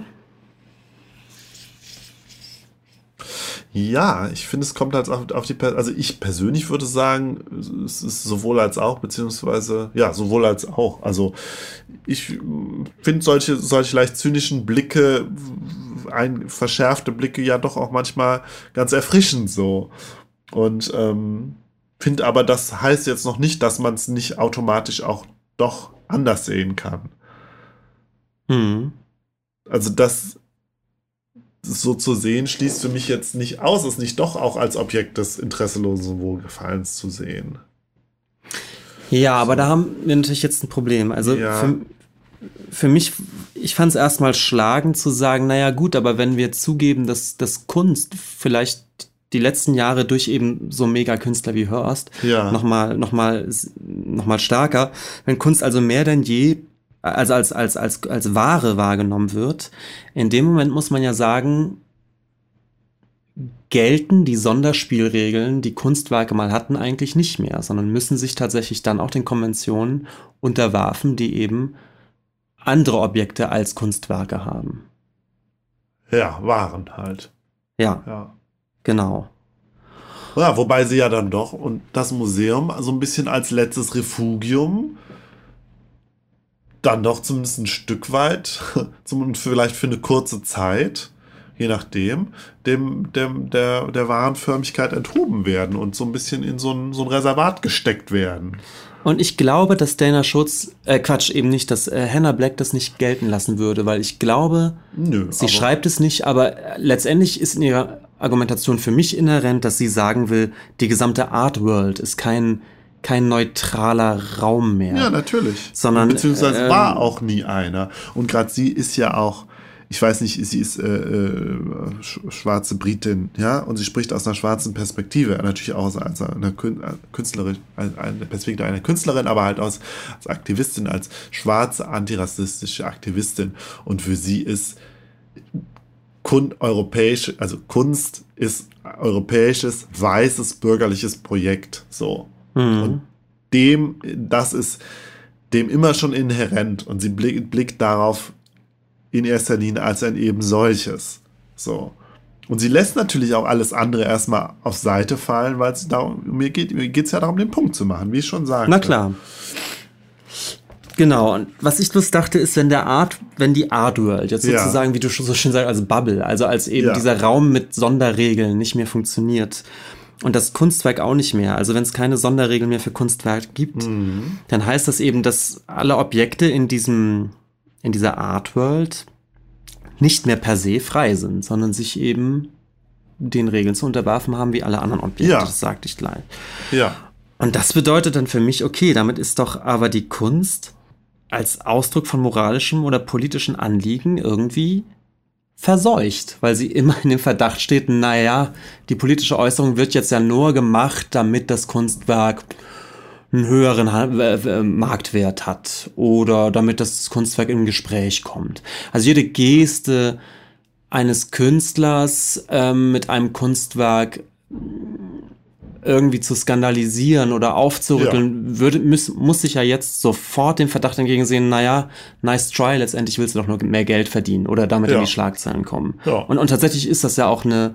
Das ist ja das auch, was, etwas, was wir passiert. bei befreundeten jungen Künstlern in gewisser Weise auch immer so ein bisschen beobachten konnten, was da natürlich neben der rein ästhetischen Weiterentwicklung auch immer mitlief.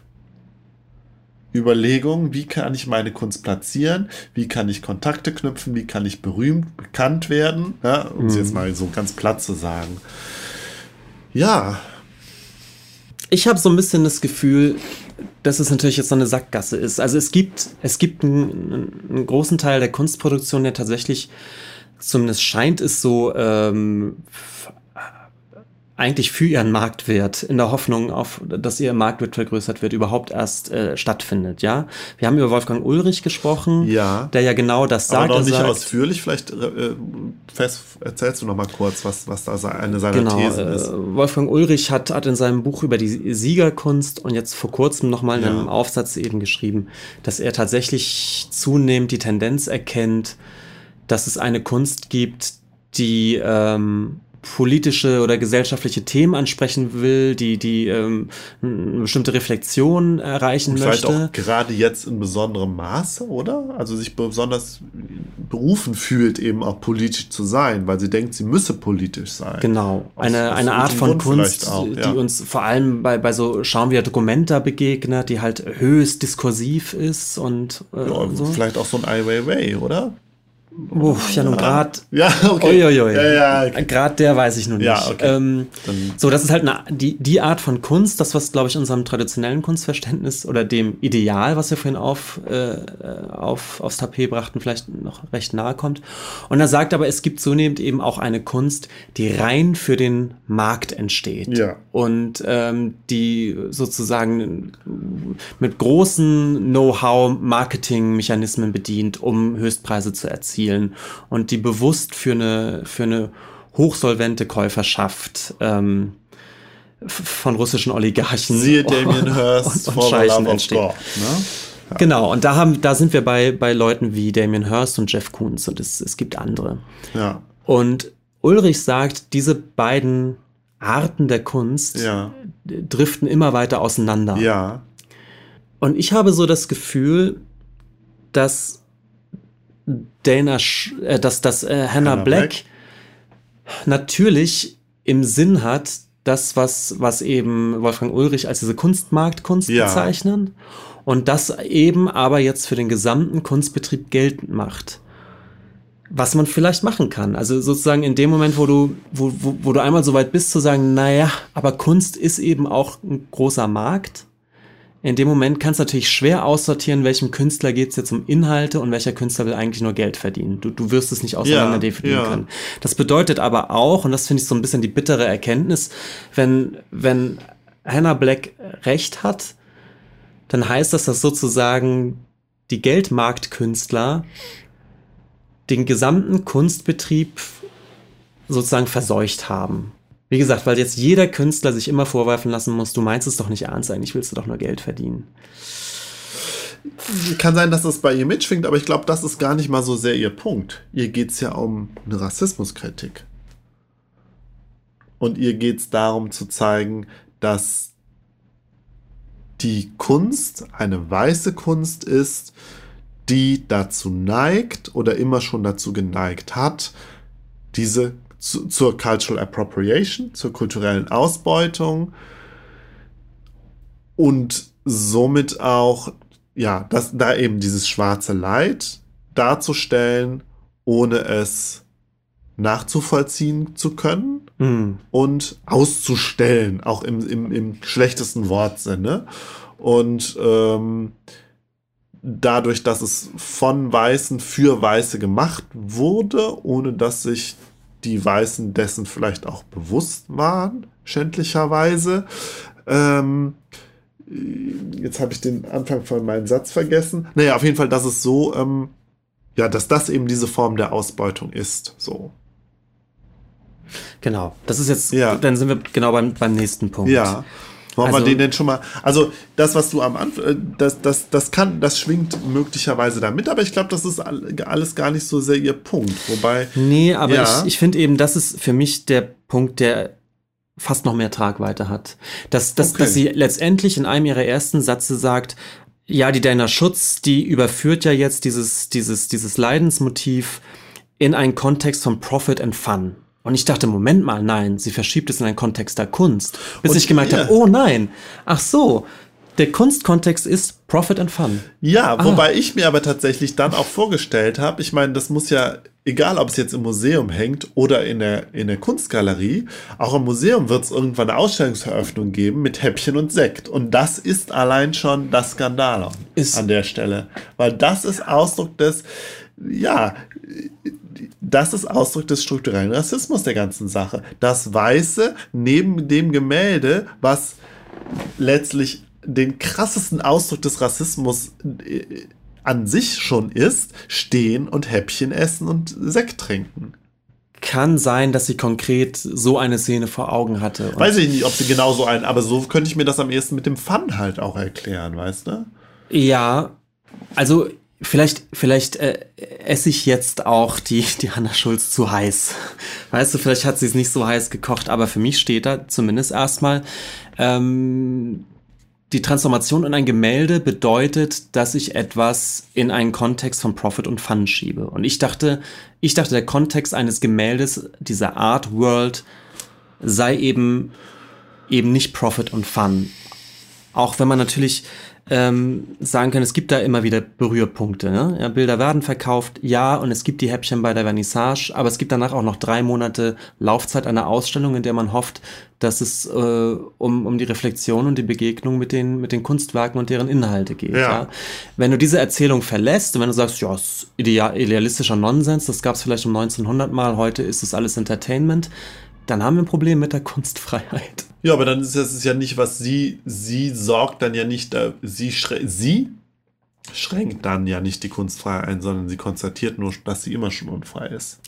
Ja, ja, klar, aber in dem Moment, wo sie sagt, gewisse Dinge dürfen nicht gezeigt werden, weil der Kontext eines Museums dafür nicht, nicht einfach nicht mehr geeignet ja, ist. sagt sie das denn? Ja, also, ja, ja ich finde es ja, interessant, das Museum dass, ist, interessant, dass du es. Das Museum das, ist, ist der Kontext von Profit and Fun. Ich habe das ja wirklich gar nicht so sehr mit dem Fun, habe ich ja wirklich eher nur als so einen Nebenaspekt des, der krassen Rassismus, also krass, der deutlichen, massiven Rassismuskritik gelesen. Für sie ist es halt einfach, Weiße nutzen dieses Bild, um da Kunst für sich draus zu machen und verkennen und verhöhnen das Leid. Vermutlich hätte sie ganz anders reagiert, wenn ein schwarzer Künstler oder eine schwarze Künstlerin dieses Bild gemalt hätte. Das hätte vielleicht für sie die Sachen nochmal etwas anders äh, äh, dargestellt. So, dann hätte sie es. Tja, ne, hätte sie da ja, den. Sie da, kommt da ja dann auch dazu. Ja, aber ja. Der, der Satz bleibt stehen. Und wer das, wer das Gemälde von einem schwarzen Künstler gemalt, wird es trotzdem heißen, es hängt jetzt an einem Ort von Profit und Fun. Museum ja, sind hätte, Orte von Profit dann hätte, und Fun. Das hätte, sagen wir so, ihren, ihren, äh, ihre, ihr Argument etwas verkompliziert, weil dann hätte sie auch davon ausgehen müssen, dass, dass ähm, dass wenn ein schwarzer Künstler oder eine schwarze Künstlerin dieses Bild, dieses Gemälde gemalt hätte, dass es dann auch fer fernab von Profit und Fun äh, ausgestellt worden wäre. So.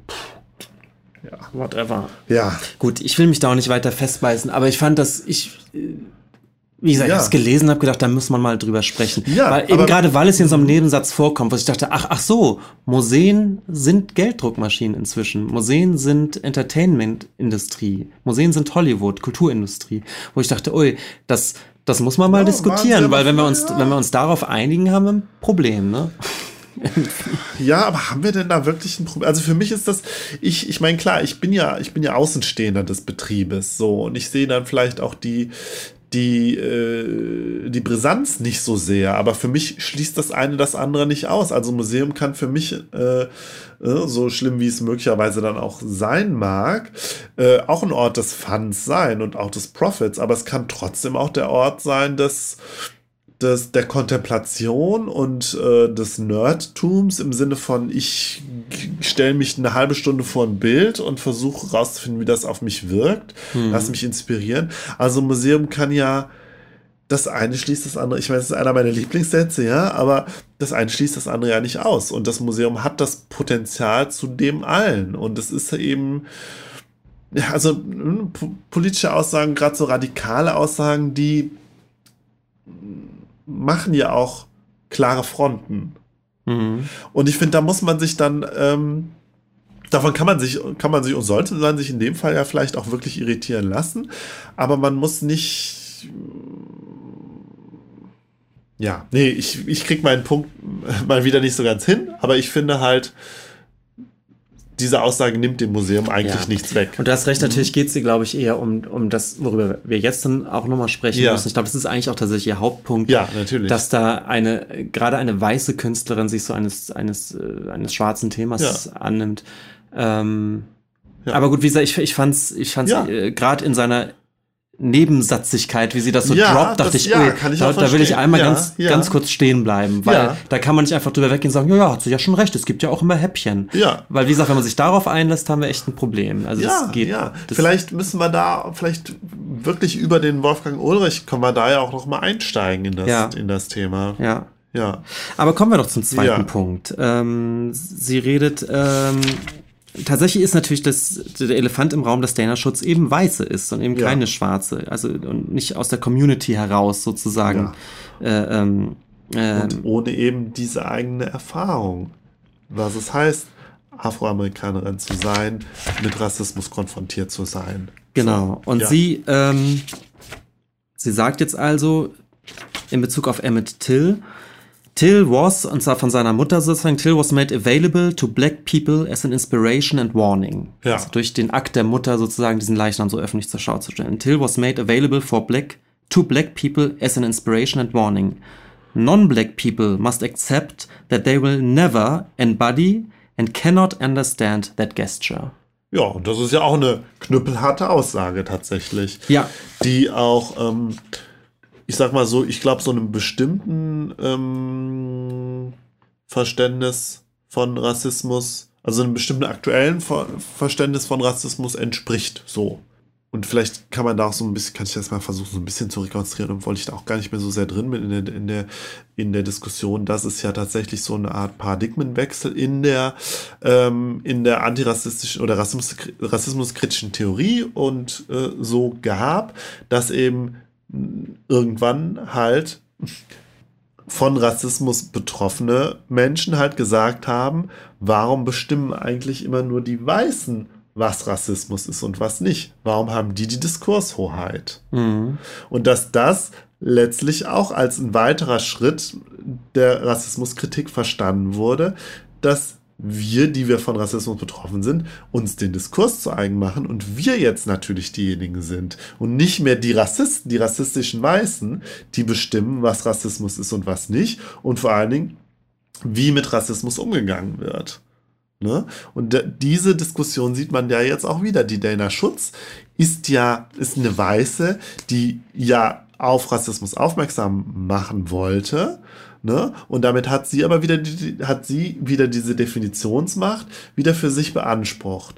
Und ich finde, in dem Kontext sagt dann die, also so finde ich, ist dann auch ein bisschen der Subtext des Ganzen, dass die Hannah Black halt implizit halt sagt, ja, die Weiße glaubt jetzt, sie könne, ich ich überspitze jetzt, die Weiße glaubt, die Weiße da glaubt, sie könne jetzt äh, äh, über Rassismus sprechen. Ja, dabei mhm. rep rep reproduziert sie wieder den ganzen Diskurs, den, äh, äh, den weißen Diskurs über Rassismus. Und eigentlich sollten wir als Schwarze doch sagen, was Rassismus ist und was nicht. So also in diesem Kontext verstehe ich das. Ja? Also dieser, dieser Begriff, der mit diesem, mit diesem Paradigmenwechsel auch einhergeht, ist der eben des, der Critical Whiteness. Mhm. Ja, es wird jetzt zu weit führen, das zu erklären, aber in dem Kontext ist es eben, ist es eben zu verstehen, dass es halt, dass halt die bisherige Diskurshoheit über den antirassistischen Diskurs, der bisher eben von Weißen geführt wurde, jetzt eben äh, sozusagen aus schwarzer Perspektive übernommen wurde. würde. Mhm. So. Also es ist immer diese große also, ja. Frage, wer für wen sprechen darf. Genau, ne? genau, wer darf für wen sprechen, genau das. So die Frage auch der Repräsentation, ja. Ja, ich meine, Rauterberg macht, macht dazu, also er, denkt es eben auch nochmal konsequent weiter und sagt, natürlich liegt darin durchaus auch eine Gefahr zu sagen, ähm, nur Betroffene selbst dürfen sozusagen in, in ihrem Anliegen sprechen, weil so funktioniert natürlich Politik ja. und so überhaupt gar nicht. Ne?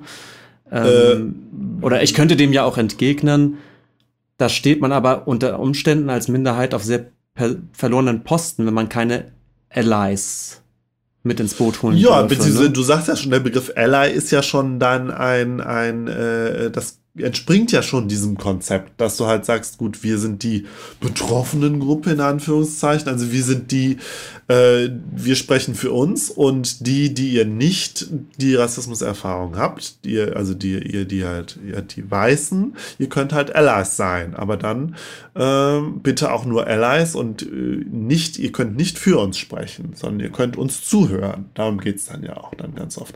Zuhören und ja, das ist alles, also das ist alles seine Flaws hat, dieses Konzept. Darauf geht der, der, äh, der Ulrich ja äh, ähm, zu Genüge ein. Und Rauterberg. Ich, äh, ja, natürlich der Rauterberg. Und ich muss sagen, für mich geht der Rauterberg tatsächlich zu wenig auf den rassismuskritischen Aspekt des Ganzen ein und beleuchtet die Hintergründe dieses rassismuskritischen Diskurses auch gar nicht, sondern reproduziert tatsächlich auch zum größten, also ich meine, der ist, der ist nicht das Buch ist nicht sonderlich scharf und es ist auch, ähm, es bemüht sich um Ausgewogenheit und hat auch einige interessante Punkte, finde ich, dem Ganzen auch hinzufügen und in vielen, in, in beiden Punkten kann ich ihm auch, auch zustimmen. Aber ähm, die, diese ganzen Hintergründe der, der rassismuskritischen Diskussion werden mir jetzt viel zu wenig beleuchtet. Mhm. Das sage ich jetzt schon mal äh, vorweg. So, ne? Ja, ich glaube, er kommt natürlich, also er ist promovierter Kunsthistoriker ja. übrigens. Er ist, glaube ich, stellvertretender Feuilleton-Chef bei der Zeit inzwischen. Ja. Also er, er kommt eher aus, aus einer kunstbetrachtenden Richtung, ja, und fragt, fragt natürlich nach den Implikationen, die so eine Argumentation für den Kunstbetrieb und unseren Umgang mit Kunstwerken hat. Ja, und er hat da, das sind auch die interessanten Aspekte, die er da reinbringt. Aber Benjamin, er ist weiß. Ja, ja, ja, ja, na klar. Ja. Also, ne, ohne dass ich jetzt automatisch sage, dass das jetzt ihn zu irgendwas befähigt oder nicht, aber in dem Diskurs, den er beschreibt, spielt es halt eine Rolle, dass er weiß ist. Mhm. So. Ja, Nun gut. Haben wir, schon, haben wir schon einen Punkt erreicht, wo. Haben wir schon eine Sackgasse erreicht? Ich weiß es nicht. Willst du mal weitermachen? Oder? Soll ich polemisch sein? Ja, wir dürfen ja eh nicht weiter drüber sprechen. Sorry, aber, aber genau, also ich finde ich finde den Punkt schon sehr komplex und ich finde, ich muss auch wirklich sagen, für jemanden, der in, in diesen Diskursen nicht so sehr drinsteckt, empfinde ich es tatsächlich so ein bisschen als eine Sackgasse, weil ich so denke, okay, ähm, in welche Diskurse darf ich, in, zu welchen Diskursen darf ich mich äußern? Also als Künstler natürlich auch nochmal noch mal interessant, welche Themen darf ich auf greifen? Darf ich, darf ich auf Missstände aufmerksam machen, wenn mich diese Missstände nicht selbst seit meiner frühesten Jugend selbst betreffen? Ja, ich weiß, was du meinst. Und ähm, das ist auch eine Sache, über die ich mich auch also über die ich immer mal wieder nachdenke, auch nie, nie so intensiv tatsächlich, weil ich äh, das bedeut, bedeuten würde, dass man da wirklich, dass ich da mehr ein, tiefer eintauchen müsste in den Diskurs. Aber genau das, ja, dass ich auch merke, in dem Punkt sind die Fronten verhärtet und ich kann aber die in dem Fall die rassismuskritische oder eben, ne, es ist ja eben nicht nur Rassismus, es ist ja intersektional gedacht. Ich kann diese politisch äh, radikale Position zum sehr großen Punkt nachvollziehen. Ähm, manchmal habe ich das Gefühl, okay, das ist die, das, was daraus folgt, gerade auch im Aktivismus ist mir zu radikal, wobei ich die Punkte, also die, die Grundlagen immer nachvollziehen kann tatsächlich. Und auch teilweise auch durch meine eigene Erfahrung eben als schwuler Mann in Kontext einer heteronormativen Gesellschaft nachvollziehen kann. Mhm. Aber ja, ich sehe halt auch irgendwie ja so eine richtige Lösung auf, diesem, auf dieser politischen äh, Diskussion gibt es nicht. Weswegen ich es eigentlich dann immer ganz erfrischend finde, wenn man dann so ähm, und das schafft der Rauterberg an einiger Stelle tatsächlich, ein etwas mehr so, wenn man von oben auf den Diskurs eben drauf guckt mhm. und ohne versucht direkt äh, Stellung zu beziehen, weil das klingt jetzt auch schon wieder so unpolitisch. Ich meine es gar nicht unpolitisch. Ja, ja, also was ich interessant finde, ist, dass, dass Rauterberg halt schon noch dann, dann denkt, was ich halt auch denke, gut, okay, was, ja. was, was bedeutet das, wenn man es zu Ende ausführt? Und er geht sogar so weit zu sagen, interessant ist, dass Hannah Black sagt, ihr könnt diese Erfahrung, die man als, als Schwarzer macht, kannst du als Weißer nicht nicht verstehen. Du kannst es nicht nachvollziehen, du kannst es letztendlich ja, nicht verstehen. Das ist ein starkes Stück. Das ist ein starkes Stück. Und Rauterbeck sagt, naja, wenn das stimmt, wenn jeder nur seine eigene Leidensgeschichte verstehen kann und allen anderen das komplett verborgen bleibt, also dann ist jede Kommunikation natürlich zu Ende. Dann ist ja, jede Art von Politik zu Ende, jedes Zusammenleben, dann, dann, dann gibt es eine, eine, Art von Segregation. Ähm, das kann es natürlich irgendwie nicht sein. Also ich, und deswegen meine ich, ich glaube, so meint Hannah Black es nicht, aber eigentlich ist es tatsächlich die Konsequenz. Ne? So, ja, das ist halt die Frage. Es ist halt da, das ist das, das Radikale an der Stelle, wo ich dann auch wie gesagt, ein Stück weit mitgehen kann, aber dann diese radikale Konsequenz eben nicht mitmachen würde. Und ähm, wo ich aber akzeptieren kann, gut, das ist eine radikale äh, Position und ich glaube, viele meiner Erfahrung nach eben sehen das viele dann eher so wie ich. Ich meine, gut, ich habe mich jetzt nicht mit schwarzen Aktivisten unterhalten, hm, my fault. Aber äh, wenn es eben um andere, wenn es um Sexismus oder wenn es um Homophobie, um ähm, Heteronormativität geht, da habe ich das Gefühl, da äh, sehen, gehen viele theoretisch mit, aber radik die radikalen politischen Konsequenzen machen sie dann nicht mit. So, und ich glaube, so wäre ich dann, so wäre dann auch eher meine Position. Ja, wenn du dich dran erinnerst, wir, vielleicht, ich weiß gar nicht, ob du dich dran erinnerst, wir haben in einer früheren Folge mal über über die Canon Wars gesprochen in den USA und über diesen Harold Bloom. Und in dem Zuge habe ich gesprochen über das, was vor einigen Jahren mal in einer Vorlesung an der Humboldt-Uni passiert ist, wo so Studierende eine Vorlesung gestört haben, weißt mhm, du? Mhm. Äh, weil es irgendwie, weil es, weil es sie irgendwie sie fanden es furchtbar, dass sie sich Texte von Kant und Rousseau anhören mussten, die ja beide ausgewiesene Rassisten und Sexisten waren. Wo ich halt auch gedacht habe, ja, stimmt alles. Stimmt alles total. Aber wo ich die Konsequenz, die politische Konsequenz nicht mitgegangen wäre, dann zu sagen, das darf nicht mehr, das darf nicht mehr gelehrt werden. Mm, so. mm, mm. Und das ist, also so ist, so ist halt auch mein Umgang, dass ich das, dass ich das gedanklich alles mitgehe und auch gerne radikal mitgehe, aber diese politische Konsequenz eben das, was dann von rechter Seite eben als Zensur bezeichnet wird, das eben nicht mitgehe. Gut, ist ja. jetzt keine Lösung, sondern es ist halt nur, nur eine Erklärung, wie, ich, wie ich damit umgehe, mit, mit radikalen, diesen radikalen Forderungen. Ja, ich glaube, das wird uns auch noch weiter beschäftigen, weil ich denke auch immer, es gibt diese, es gibt wie du sagst, diese aktivistischen Forderungen und ja. das andere ist eben, dass du als Museum Kunstwerke zeigen musst und vielleicht etwas kuratieren musst.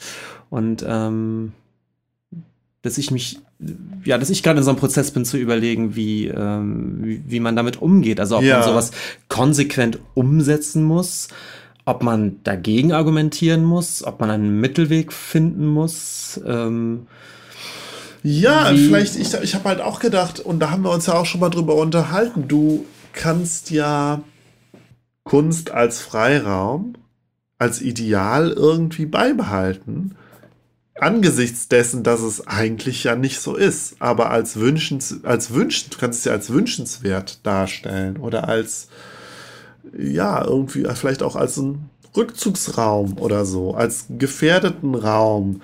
Ja, als schützenswerten Raum, weil ich auch gedacht habe, schützenswert, wenn, ja, und wenn und wir dem Museum oder eben ja. dieser der, der, Kunst nicht zugestehen, der Raum zu sein, in, in dem man frei drauf losdenken kann, welcher Raum sollte das denn sein?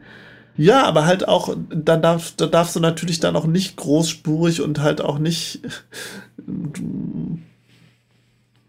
nicht so auftreten als als gefährdeten und immer schon gefährdeten Schutzraum.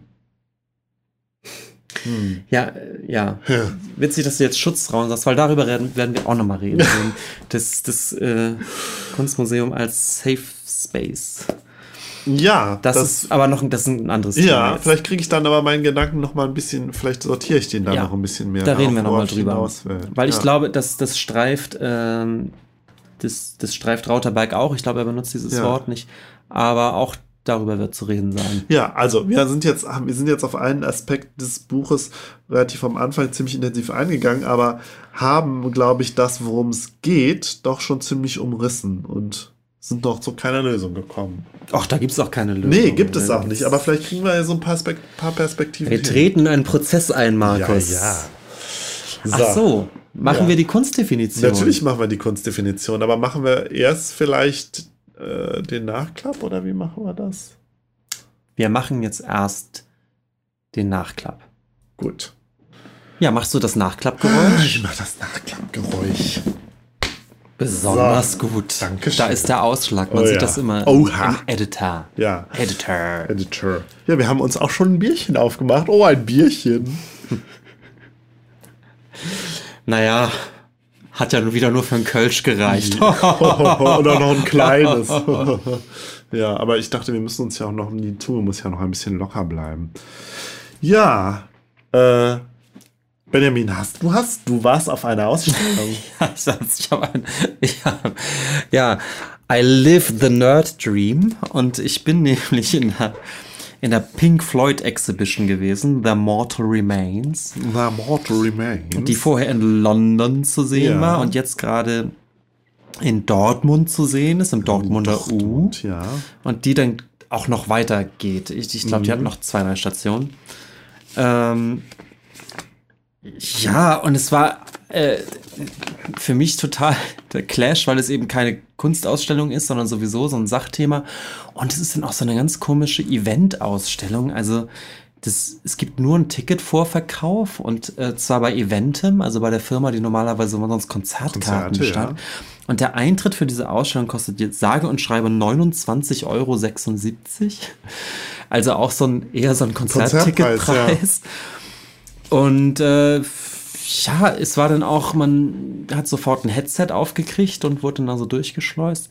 Die Ausstellung war natürlich inszenatorisch, wenn man eben so Kunstausstellungen gewöhnt sind, total over the top. Es waren mhm. so abgedunkelte Räume und dann es war toll beleuchtet und mit viel Musik und ja, letztendlich, was hat man gesehen? Ähm, äh, was man so erwartet, Originalkostüme und Instrumente äh, viele Stationen mit Bildschirmen, wo man über die Geschichte von Pink Floyd was gehört hat. Äh, Instrumente natürlich deswegen interessant, weil diese ganzen Synthesizer, die die damals benutzt haben, Anfang der 70er waren ja noch so riesen analoge Brocken. Mhm.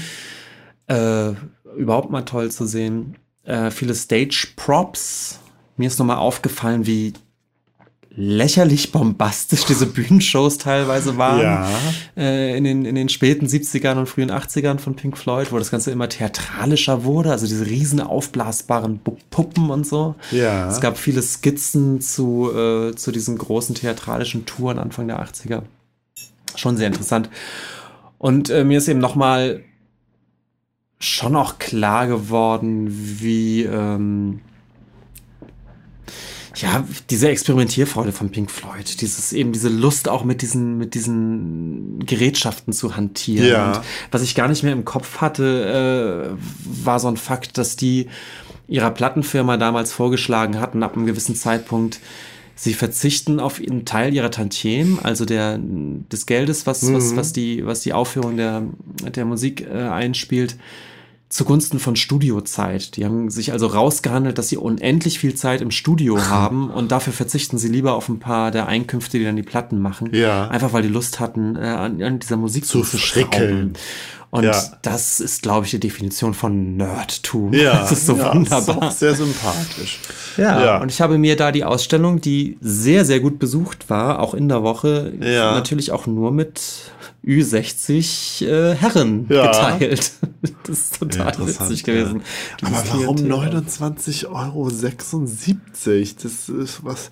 Wofür hast du da das ganze Geld ausgegeben? Das habe ich mir auch gedacht. Und also schon, diese Dinge sind natürlich auch, auch höchst versichert und es waren eben Originalsachen. Es okay, ist dann wahrscheinlich ja, dieser gut. eine Synthesizer von der 72, von denen wahrscheinlich nur noch 40 weltweit äh, überhaupt existieren. Und es ist dann die Original äh, Stratocaster von äh, David Gilmer und so weiter.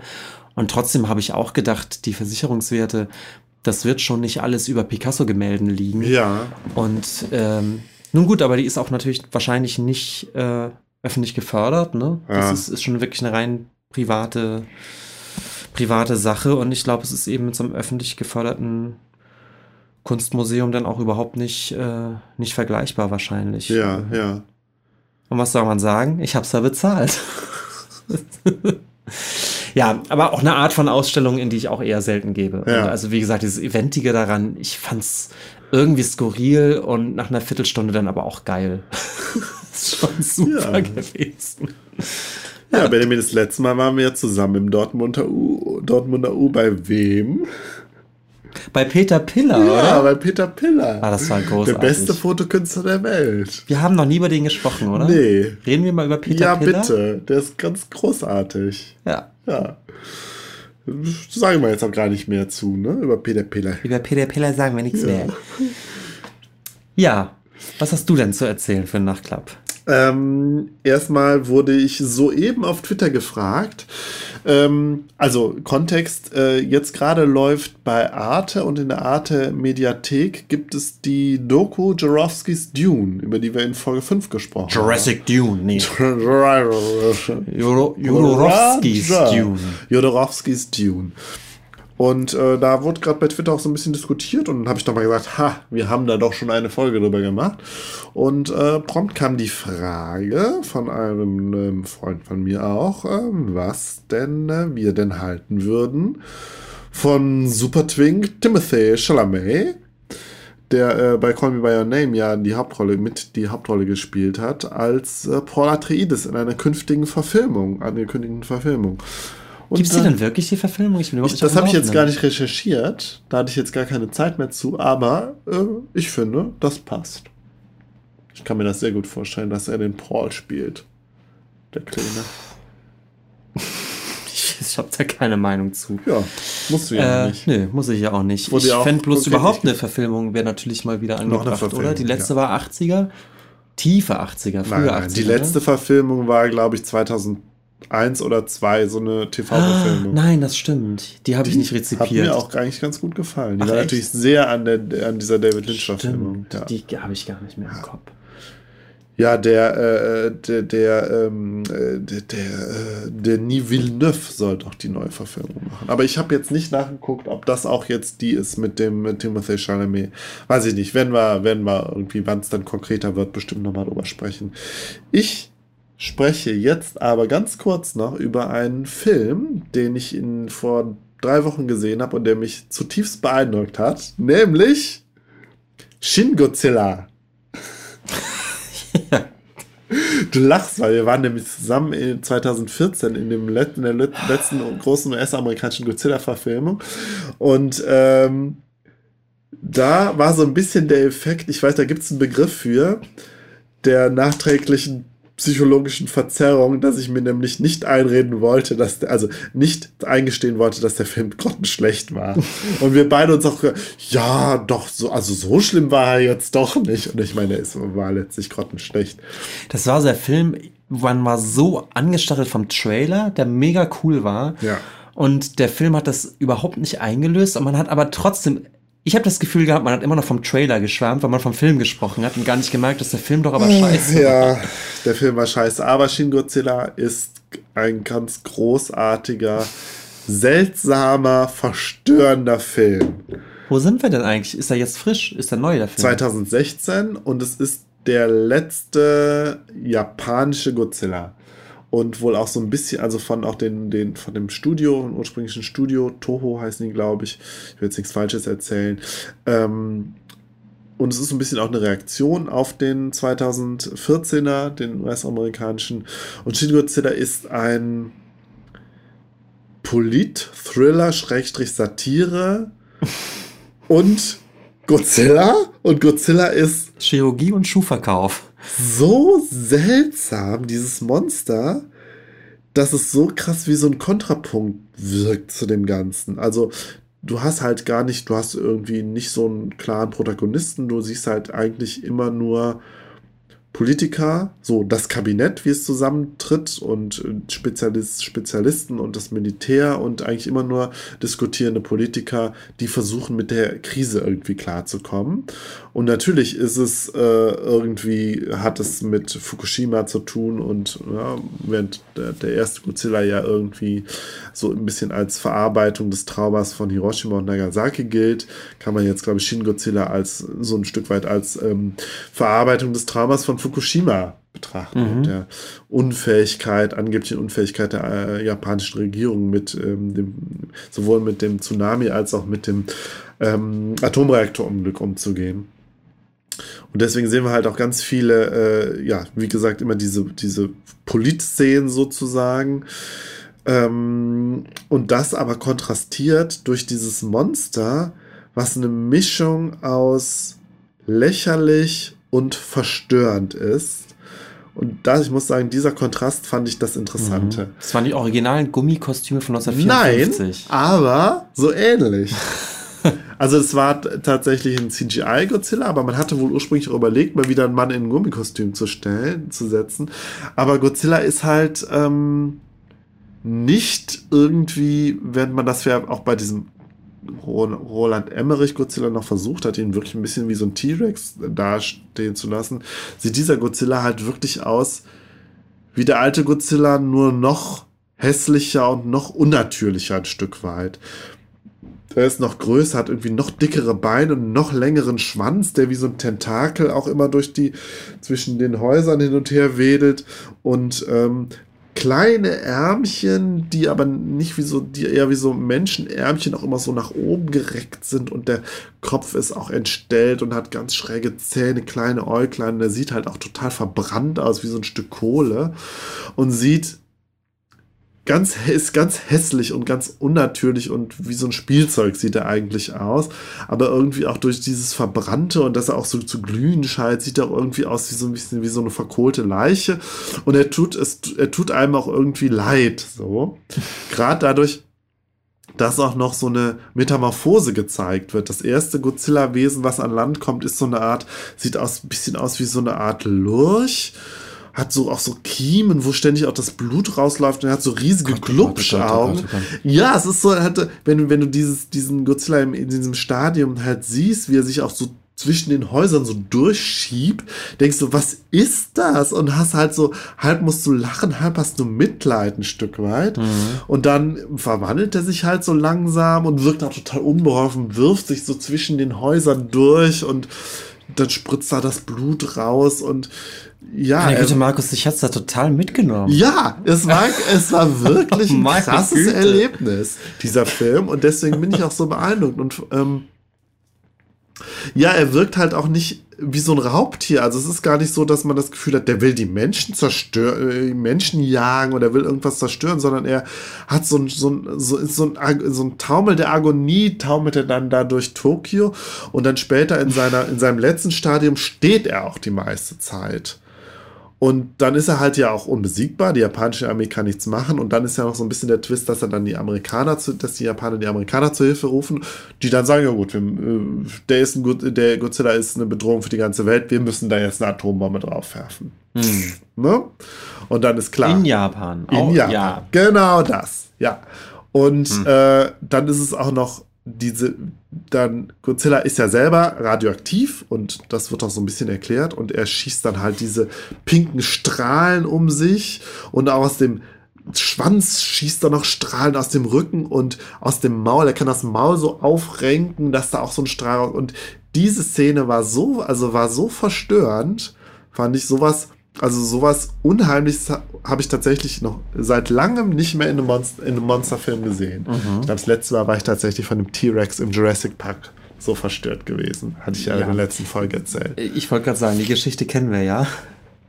Äh, mhm. Godzilla wird dann tatsächlich besiegt durch so eine, so eine Expertengruppe an Nerds letztlich, die irgendwie drauf kommen, ja, wir können ihn besiegen, indem wir irgendwie Blutgeringungs, ihm Blutgeringungsmittel geben und dann wird er irgendwie. Aspirin, im weitesten Sinne Aspirin, oder? Er wird so ein bisschen ausgetrickst und das ist eigentlich dann auch ganz cool und witzig. Dann werden irgendwelche Hochhäuser auf ihn gestürzt oder Züge mit Bomben, sodass er dann umfällt und dann kommen so Beton, Betonspritzmaschinen. So Roadrunner-mäßig gerade. Ja, kommen so Betonspritzmaschinen und spritzen mir halt dieses Mittel ins Maul und dann erstarrt er letztlich. Und dann gibt es am Ende nochmal eine verstörende Szene, dann wird, steht er halt so als riesige steinerne Skulptur mitten in Tokio, so ein bisschen als Mahnmal. Und man sieht aber in der letzten Szene an seinem Schwanzende scheinen so Menschen, ähnlich Menschen, menschengroße Godzilla-Wesen sich aus seinem Schwanz herauszulösen, allerdings auch erstarrt. Und man weiß nicht, was das soll. Und die Pointe ist natürlich, den Amerikanern hat keiner Bescheid gesagt und die Atombombe wird trotzdem gedroppt. Nein, nein, nee, Ach. nee, nee, nee. Das ist, äh, nee. Und es ist auch, es ist auch kein anti-amerikanischer Film, so. Ne? Also es wird da schon, diese Ambivalenzen werden schon gezeigt. Ja. Aber, ja, ich glaube, das, das mhm. wird einer der beeindruckendsten Filme, die ich, die ich dieses Jahr gesehen habe. Das kann ich jetzt, glaube ich, schon sagen. Ja, dann kann ich ja auch noch kurz erzählen. Ja. Ich hab, wir haben gerade, ich habe gerade ähm, Sex Education auf, auf Netflix ja. durchgebinged. Nicht ganz gebinged. auf eine Woche verteilt. Es sind ja nur acht Folgen. Und äh, fand's. ja nix. Ich fand's super. Fand's total gut. Ich will's auch. Äh, es, es ist die, es ist eine, eine britische Serie. Ich habe das Gefühl, es hat, hat so ein bisschen dieses, dieses britische, so, so einen gewissen britischen Humor. Roald Dahl. Die, die Charaktere sind alle so ein bisschen drüber und ähm, entwickelt dann aber im Laufe der Zeit so eine erstaunliche emotionale Ebene, ja. dass man dann doch hin und wieder Pipi in den Augen hat. Und für mich hat oh. die Mischung total gut funktioniert. Und, ja. Ähm, ja, super kurzweilig. Okay, überlege ich mir mal, ob ich mir das auch angucke. Ja, apropos Filme, wir haben ja überlegt, ob wir uns fürs EU-Gespräch nicht auch einen Letterbox-Account anlegen und da die paar Filme, die wir durchaus schon besprochen haben, sowohl als Hauptthema als auch irgendwie als Nebenthema, ob wir die da nicht äh, rezensieren und bewerten. Vielleicht machen wir das demnächst mal. Vielleicht auch öffentlich über Twitter. Ja. Gut. Ja, finde ich gut. So. Gibt's noch was? Weißt du, hast du noch was im Nachklapp? Äh, nö. ich noch was in Achso, ich wollte ankündigen, ich habe, äh, ich kündige eine zukünftige kleine Rubrik an, nämlich ja. oh, jetzt bin ich aber selbst überrascht. Ja, ich habe mir überlegt, ich werde immer mal wieder über berühmte oder mehr oder weniger berühmte, zumindest interessante Illustratorinnen und Illustratoren sprechen im Nachklapp. Ach, stimmt, kurz, das hast du irgendwann mal erwähnt. Als kurzen Exkurs, ja. Vielleicht dann aber erst in der übernächsten Folge. Das heißt, uns bleibt für heute noch die Kunstdefinition. Kunstdefinition. Die wird uns jetzt von der lieben Daniela nochmal vorgestellt. Mats ab.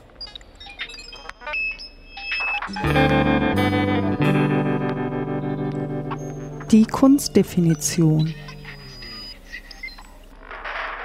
So, Benjamin. Wir lesen eine Kunstdefinition vor aus dem Buch 1460 1460 Antworten auf die Frage, was ist Kunst? Herausgegeben von Andreas Meckler im Dumont Verlag. Richtig. Markus, du hast dir was rausgesucht. Von Wassily Kandinsky, einem russischen deutschen Maler. Er lebte von 1866 bis 1944. Jede Kunst ist eine in sich selbst abgeschlossene Sache. Jede Kunst ist selbstständiges Leben. Sie ist eine besondere, sich selbst genügende Welt. Da wären wir wieder bei der Bubble, ne? die wir vorhin hatten. Ja, das ist natürlich ein super toller Clash. Deswegen zu, haben wir es uns auch rausgesucht. Zu, ja. zu unserem Thema heute. Ja, weil, glaube ich, ganz, ganz viel, was da mitschwingt. Ähm, Autonomie halt, ne? Hat, glaube ich, das, das, was Kunst sein soll, so idealerweise, glaube ich, total geprägt für uns heute. Also für mich zumindest. Ich weiß nicht. Also ja, ja, ja. Ach Benjamin, da wünsche ich wünsche mir jetzt gerade auch mal wieder hätte man noch mal so ein bisschen Grundlagen darüber, wie das sich entwickelt hat mit der Kunstautonomie im im Bürger in der bürgerlichen Gesellschaft und so hm. und ja, ich, ich wüsste auch gerne, was kann man denn da mal so lesen grundsätzlich? Jede drüber? Kunst ist selbstständiges Leben. Ja, wir können da bei Kandinsky mal so ein bisschen bleiben. Ja, Kandinsky, bleiben wir erstmal da. Ähm, ist, ist natürlich für die, für die abendländische Kunst, sorry, aber wir sind mitten im Kanon, das ja. ist wirklich der Kanon. Ähm, also nicht nur der Wegbereiter, sondern tatsächlich der Vollzieher des Schrittes von der figurativen zur abstrakten Kunst. Und damit eines der, der wichtigsten Schritte so in der, in der bildenden Kunst, wenn man eben diesem Kanon folgt, ja. dieser Erzählung, äh, die, die ich zumindest in der Uni auch so gelehrt bekommen habe und in die ich auch so ein bisschen verknallt bin. Also, ja. ist, ist, auch, ist, auch, eine schöne Geschichte sozusagen. Ja, ja, das hatten wir ja für uns, das hatten wir für uns ja auch mal rausgefunden, dass wir diese Geschichte einfach auch sehr mögen. Ne? Ja, und Kandinsky, also ich habe inzwischen Schwierigkeiten, mir Kandinsky-Bilder anzuschauen, weil die nat natürlich auch, äh, man, man sieht sie zu oft und das ist so ein bisschen Zahnarztpraxenkunst. Mhm. Aber ähm, letzt, letztendlich ist das, ist, ist das schon toll, ne? dass, dass Kandinsky sagt, ähm, man, man könne freie Formen zeichnen, die eben nicht sich an der Natur orientieren, sondern die völlig frei sind. Und er, er zieht immer diese Analogie zur Musik. Er ja, sagt, äh, ja. eine Melodie mh, hm, stellt nichts dar. Eine Melodie bedeutet nichts. Ja. ist, ist, ist einfach, sie ist da und eventuell evoziert sie was, sie evoziert Emotionen, vielleicht auch Assoziationen, aber sie stellt erstmal nichts dar. Sie ist einfach da. Und das versucht er auf die Kunst zu übertragen und ähm, macht eben, entwickelt eben eine Art von, von, von Bildern, die tatsächlich nur Formen und Farbe darstellen. Ja.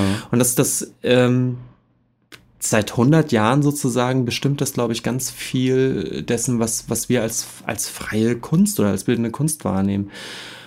Und ähm, auch wenn man, wenn man so einen Satz hört, wie, wie eben hier, so jede, Kult, ähm, jede Kunst ist selbstständiges Leben, sie ist eine besondere, sich selbst genügende Welt, das ist natürlich höchst romantisch und mhm. pathetisch und ähm, wie gesagt, das prägt, glaube ich, unser Kunstverständnis bis, na, bis heute weiß ich nicht. Das ist natürlich alles, ähm, es wirkt natürlich angestaubt inzwischen, mhm. aber es ist ja mhm. auch schon 100 Jahre alt. Ja. Dazu fällt mir immer ein, es gibt so ein, so ein wunderbares, ähm, eine wunderbare Geschichte von Mark Rothko, mhm. einem abstrakten Expressionisten, der in den 50er Jahren immer gesagt hat, seine, seine Bilder, auch völlig abstrakte Leinwände eigentlich, ja, die, die sieht er eher als eine Art von Lebewesen, die, die sich selbst auch genügen. Die sind ja. für sich selbst da. Und er sagt, ähm, die Unverständnis und die Kritik oder äh, vielleicht auch ähm, den, den, ähm, ähm, den Spott, den, den diese Art von Kunst teilweise erntet bei dem Publikum, die kränkt ihn selbst so sehr, dass er sagt, ihm wäre es dann eigentlich auch lieber, die, die Bilder würden gar nicht gezeigt werden, sondern die sind, die sind für sich irgendwo in einem Raum ja. und können einfach für sich leben und müssen sich gar nicht der Öffentlichkeit stellen. Ach, es ist natürlich, also diese Bilder sind natürlich so schön, ja, das ja. Kunstwerk als Lebewesen. Und es ist natürlich, es ist, ähm, das ist genau sozusagen die Bubble, in die man sich dann vielleicht zurücksehnt, wenn man so eine Diskussion durch hat, wie wir gerade, mhm. dass natürlich Kunst eben nicht im luftleeren Raum entsteht und dass ein Kunstwerk mitnichten ein sie eine sich selbst genügsame Welt ist, sondern dass ja. sie natürlich äh, in der Öffentlichkeit steht und auch ähm, Teil von Diskursen wird. Naja, ich könnte noch viel drüber sprechen. Du hast gar nichts gesagt. Nee, nee, nee. Ich, du hast das alles sehr schön zusammengefasst, Benjamin. Und ich habe wieder das Gefühl, es gibt, wir haben wieder sehr viel Gesprächsstoff für künftige E&U-Gespräche, insbesondere über das Thema Schicksal der Autonomie der Kunst. Oh, oh. Ja, wobei man sagen muss, dass der Trick dieser völligen Autonomie der Kunst funktioniert natürlich bei abstrakter Kunst besonders gut, mhm. weil die ja ähm, es schwieriger ist, da jetzt irgendwelche Inhalte dran abzulesen, ja. sondern da ist natürlich leichter zu sagen, das ist ein autonomes, wie so ein Kosmos, der ja. sich vor allem ausbreitet und er hat eine, eine, eigene Regelmäßigkeit, eigene Gesetzmäßigkeiten.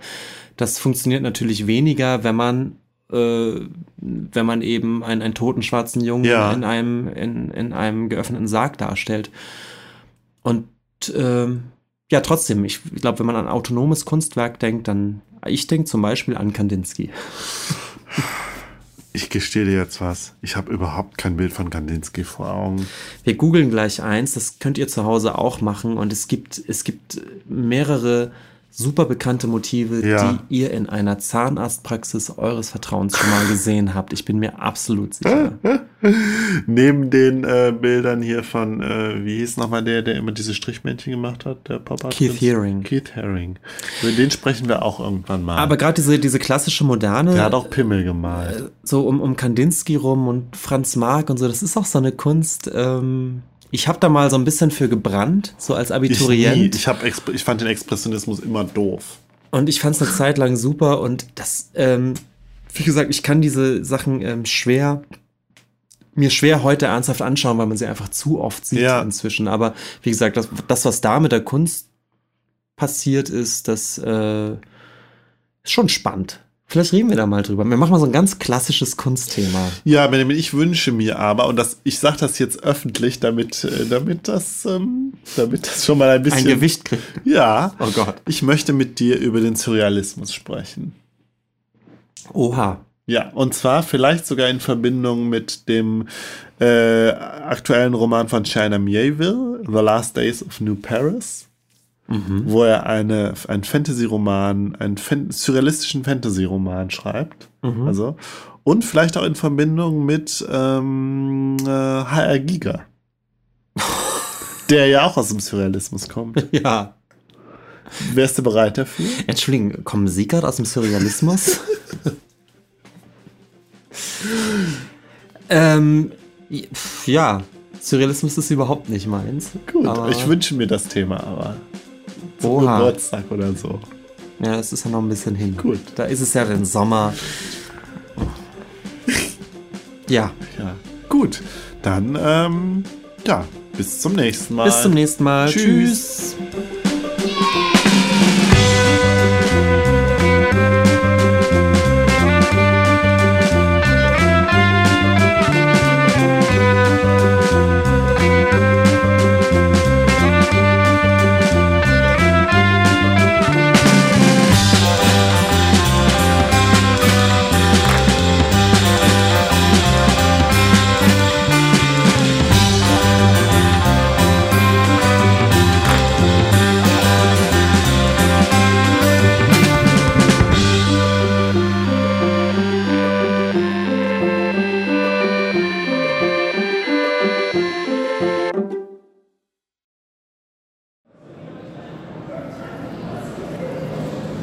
Ja, Benjamin, wo sind wir denn hier? Ja, wir sind gerade in äh, der Kunstakademie Düsseldorf. Richtig. Zum berühmten Akademie-Rundgang, genau. der äh, einmal im Jahr stattfindet und die äh, verschiedenen Werke der Studierenden ausstellt. Richtig, genau. Wir sind, äh, ja, wir haben vielleicht so ungefähr die Hälfte, vielleicht ein bisschen mehr uns schon angeguckt.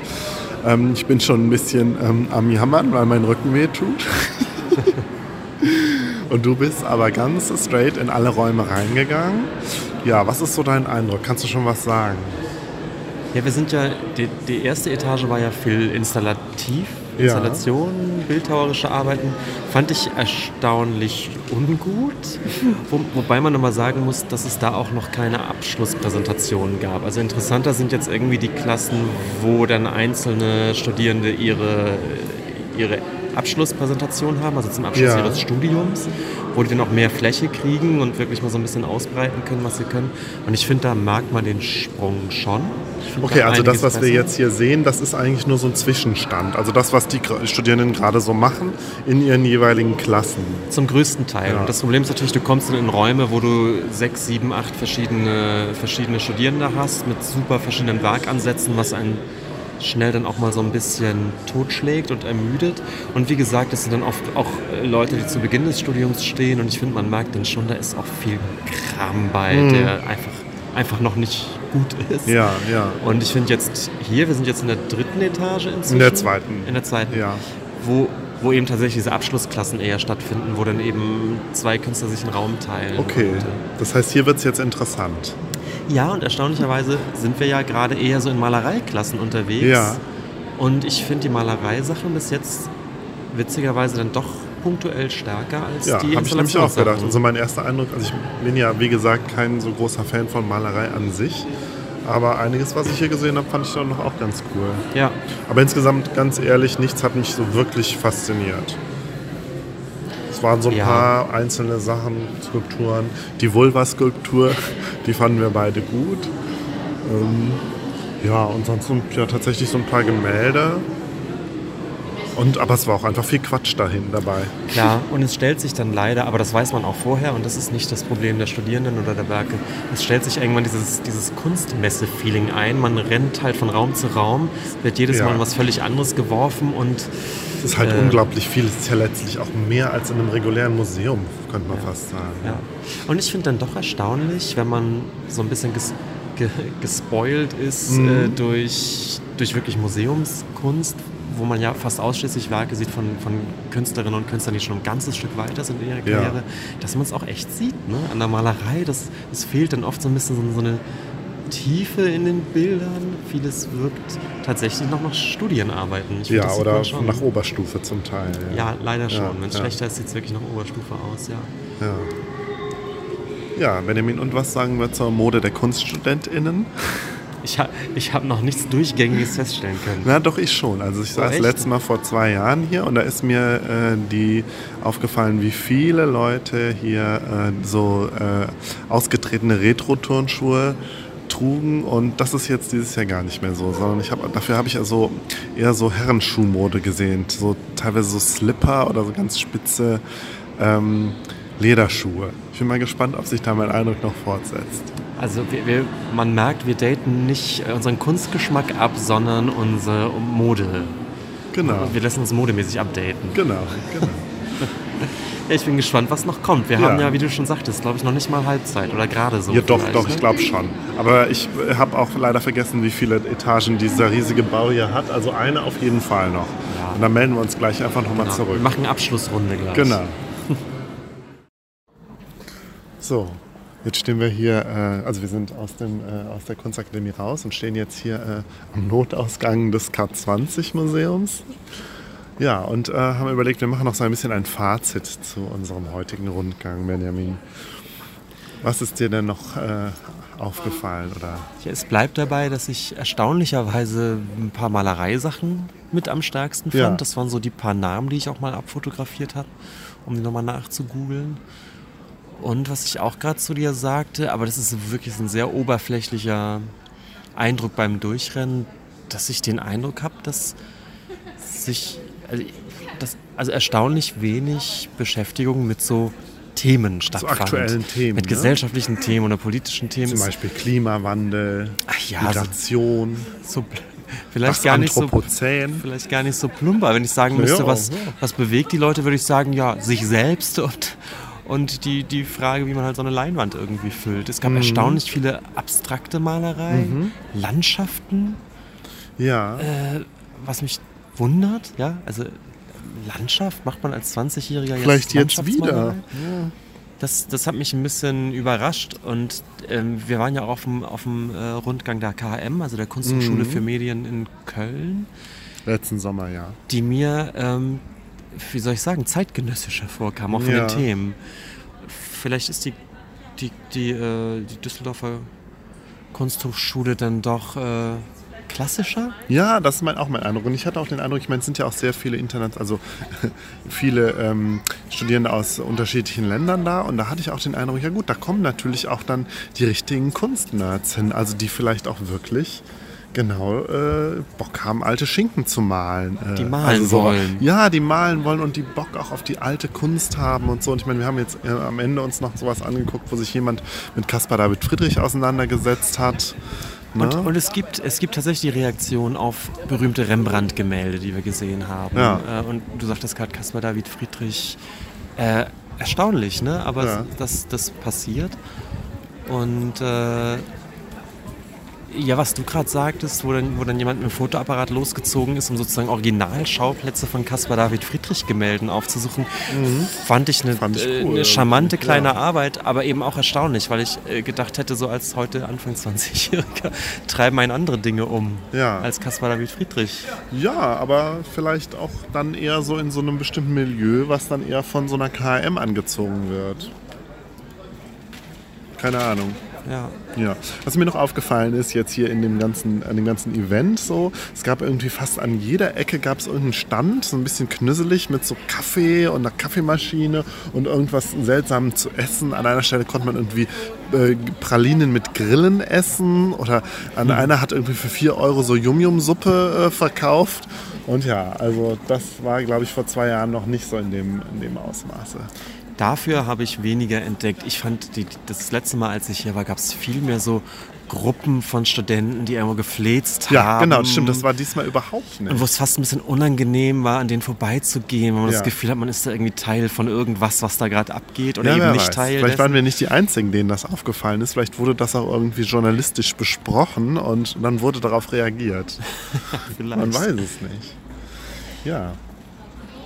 Ja, und äh, wir fahren jetzt wieder nach Hause, ne? Wir fahren jetzt nach Hause. Alles klar. Tschüss. Tschüss.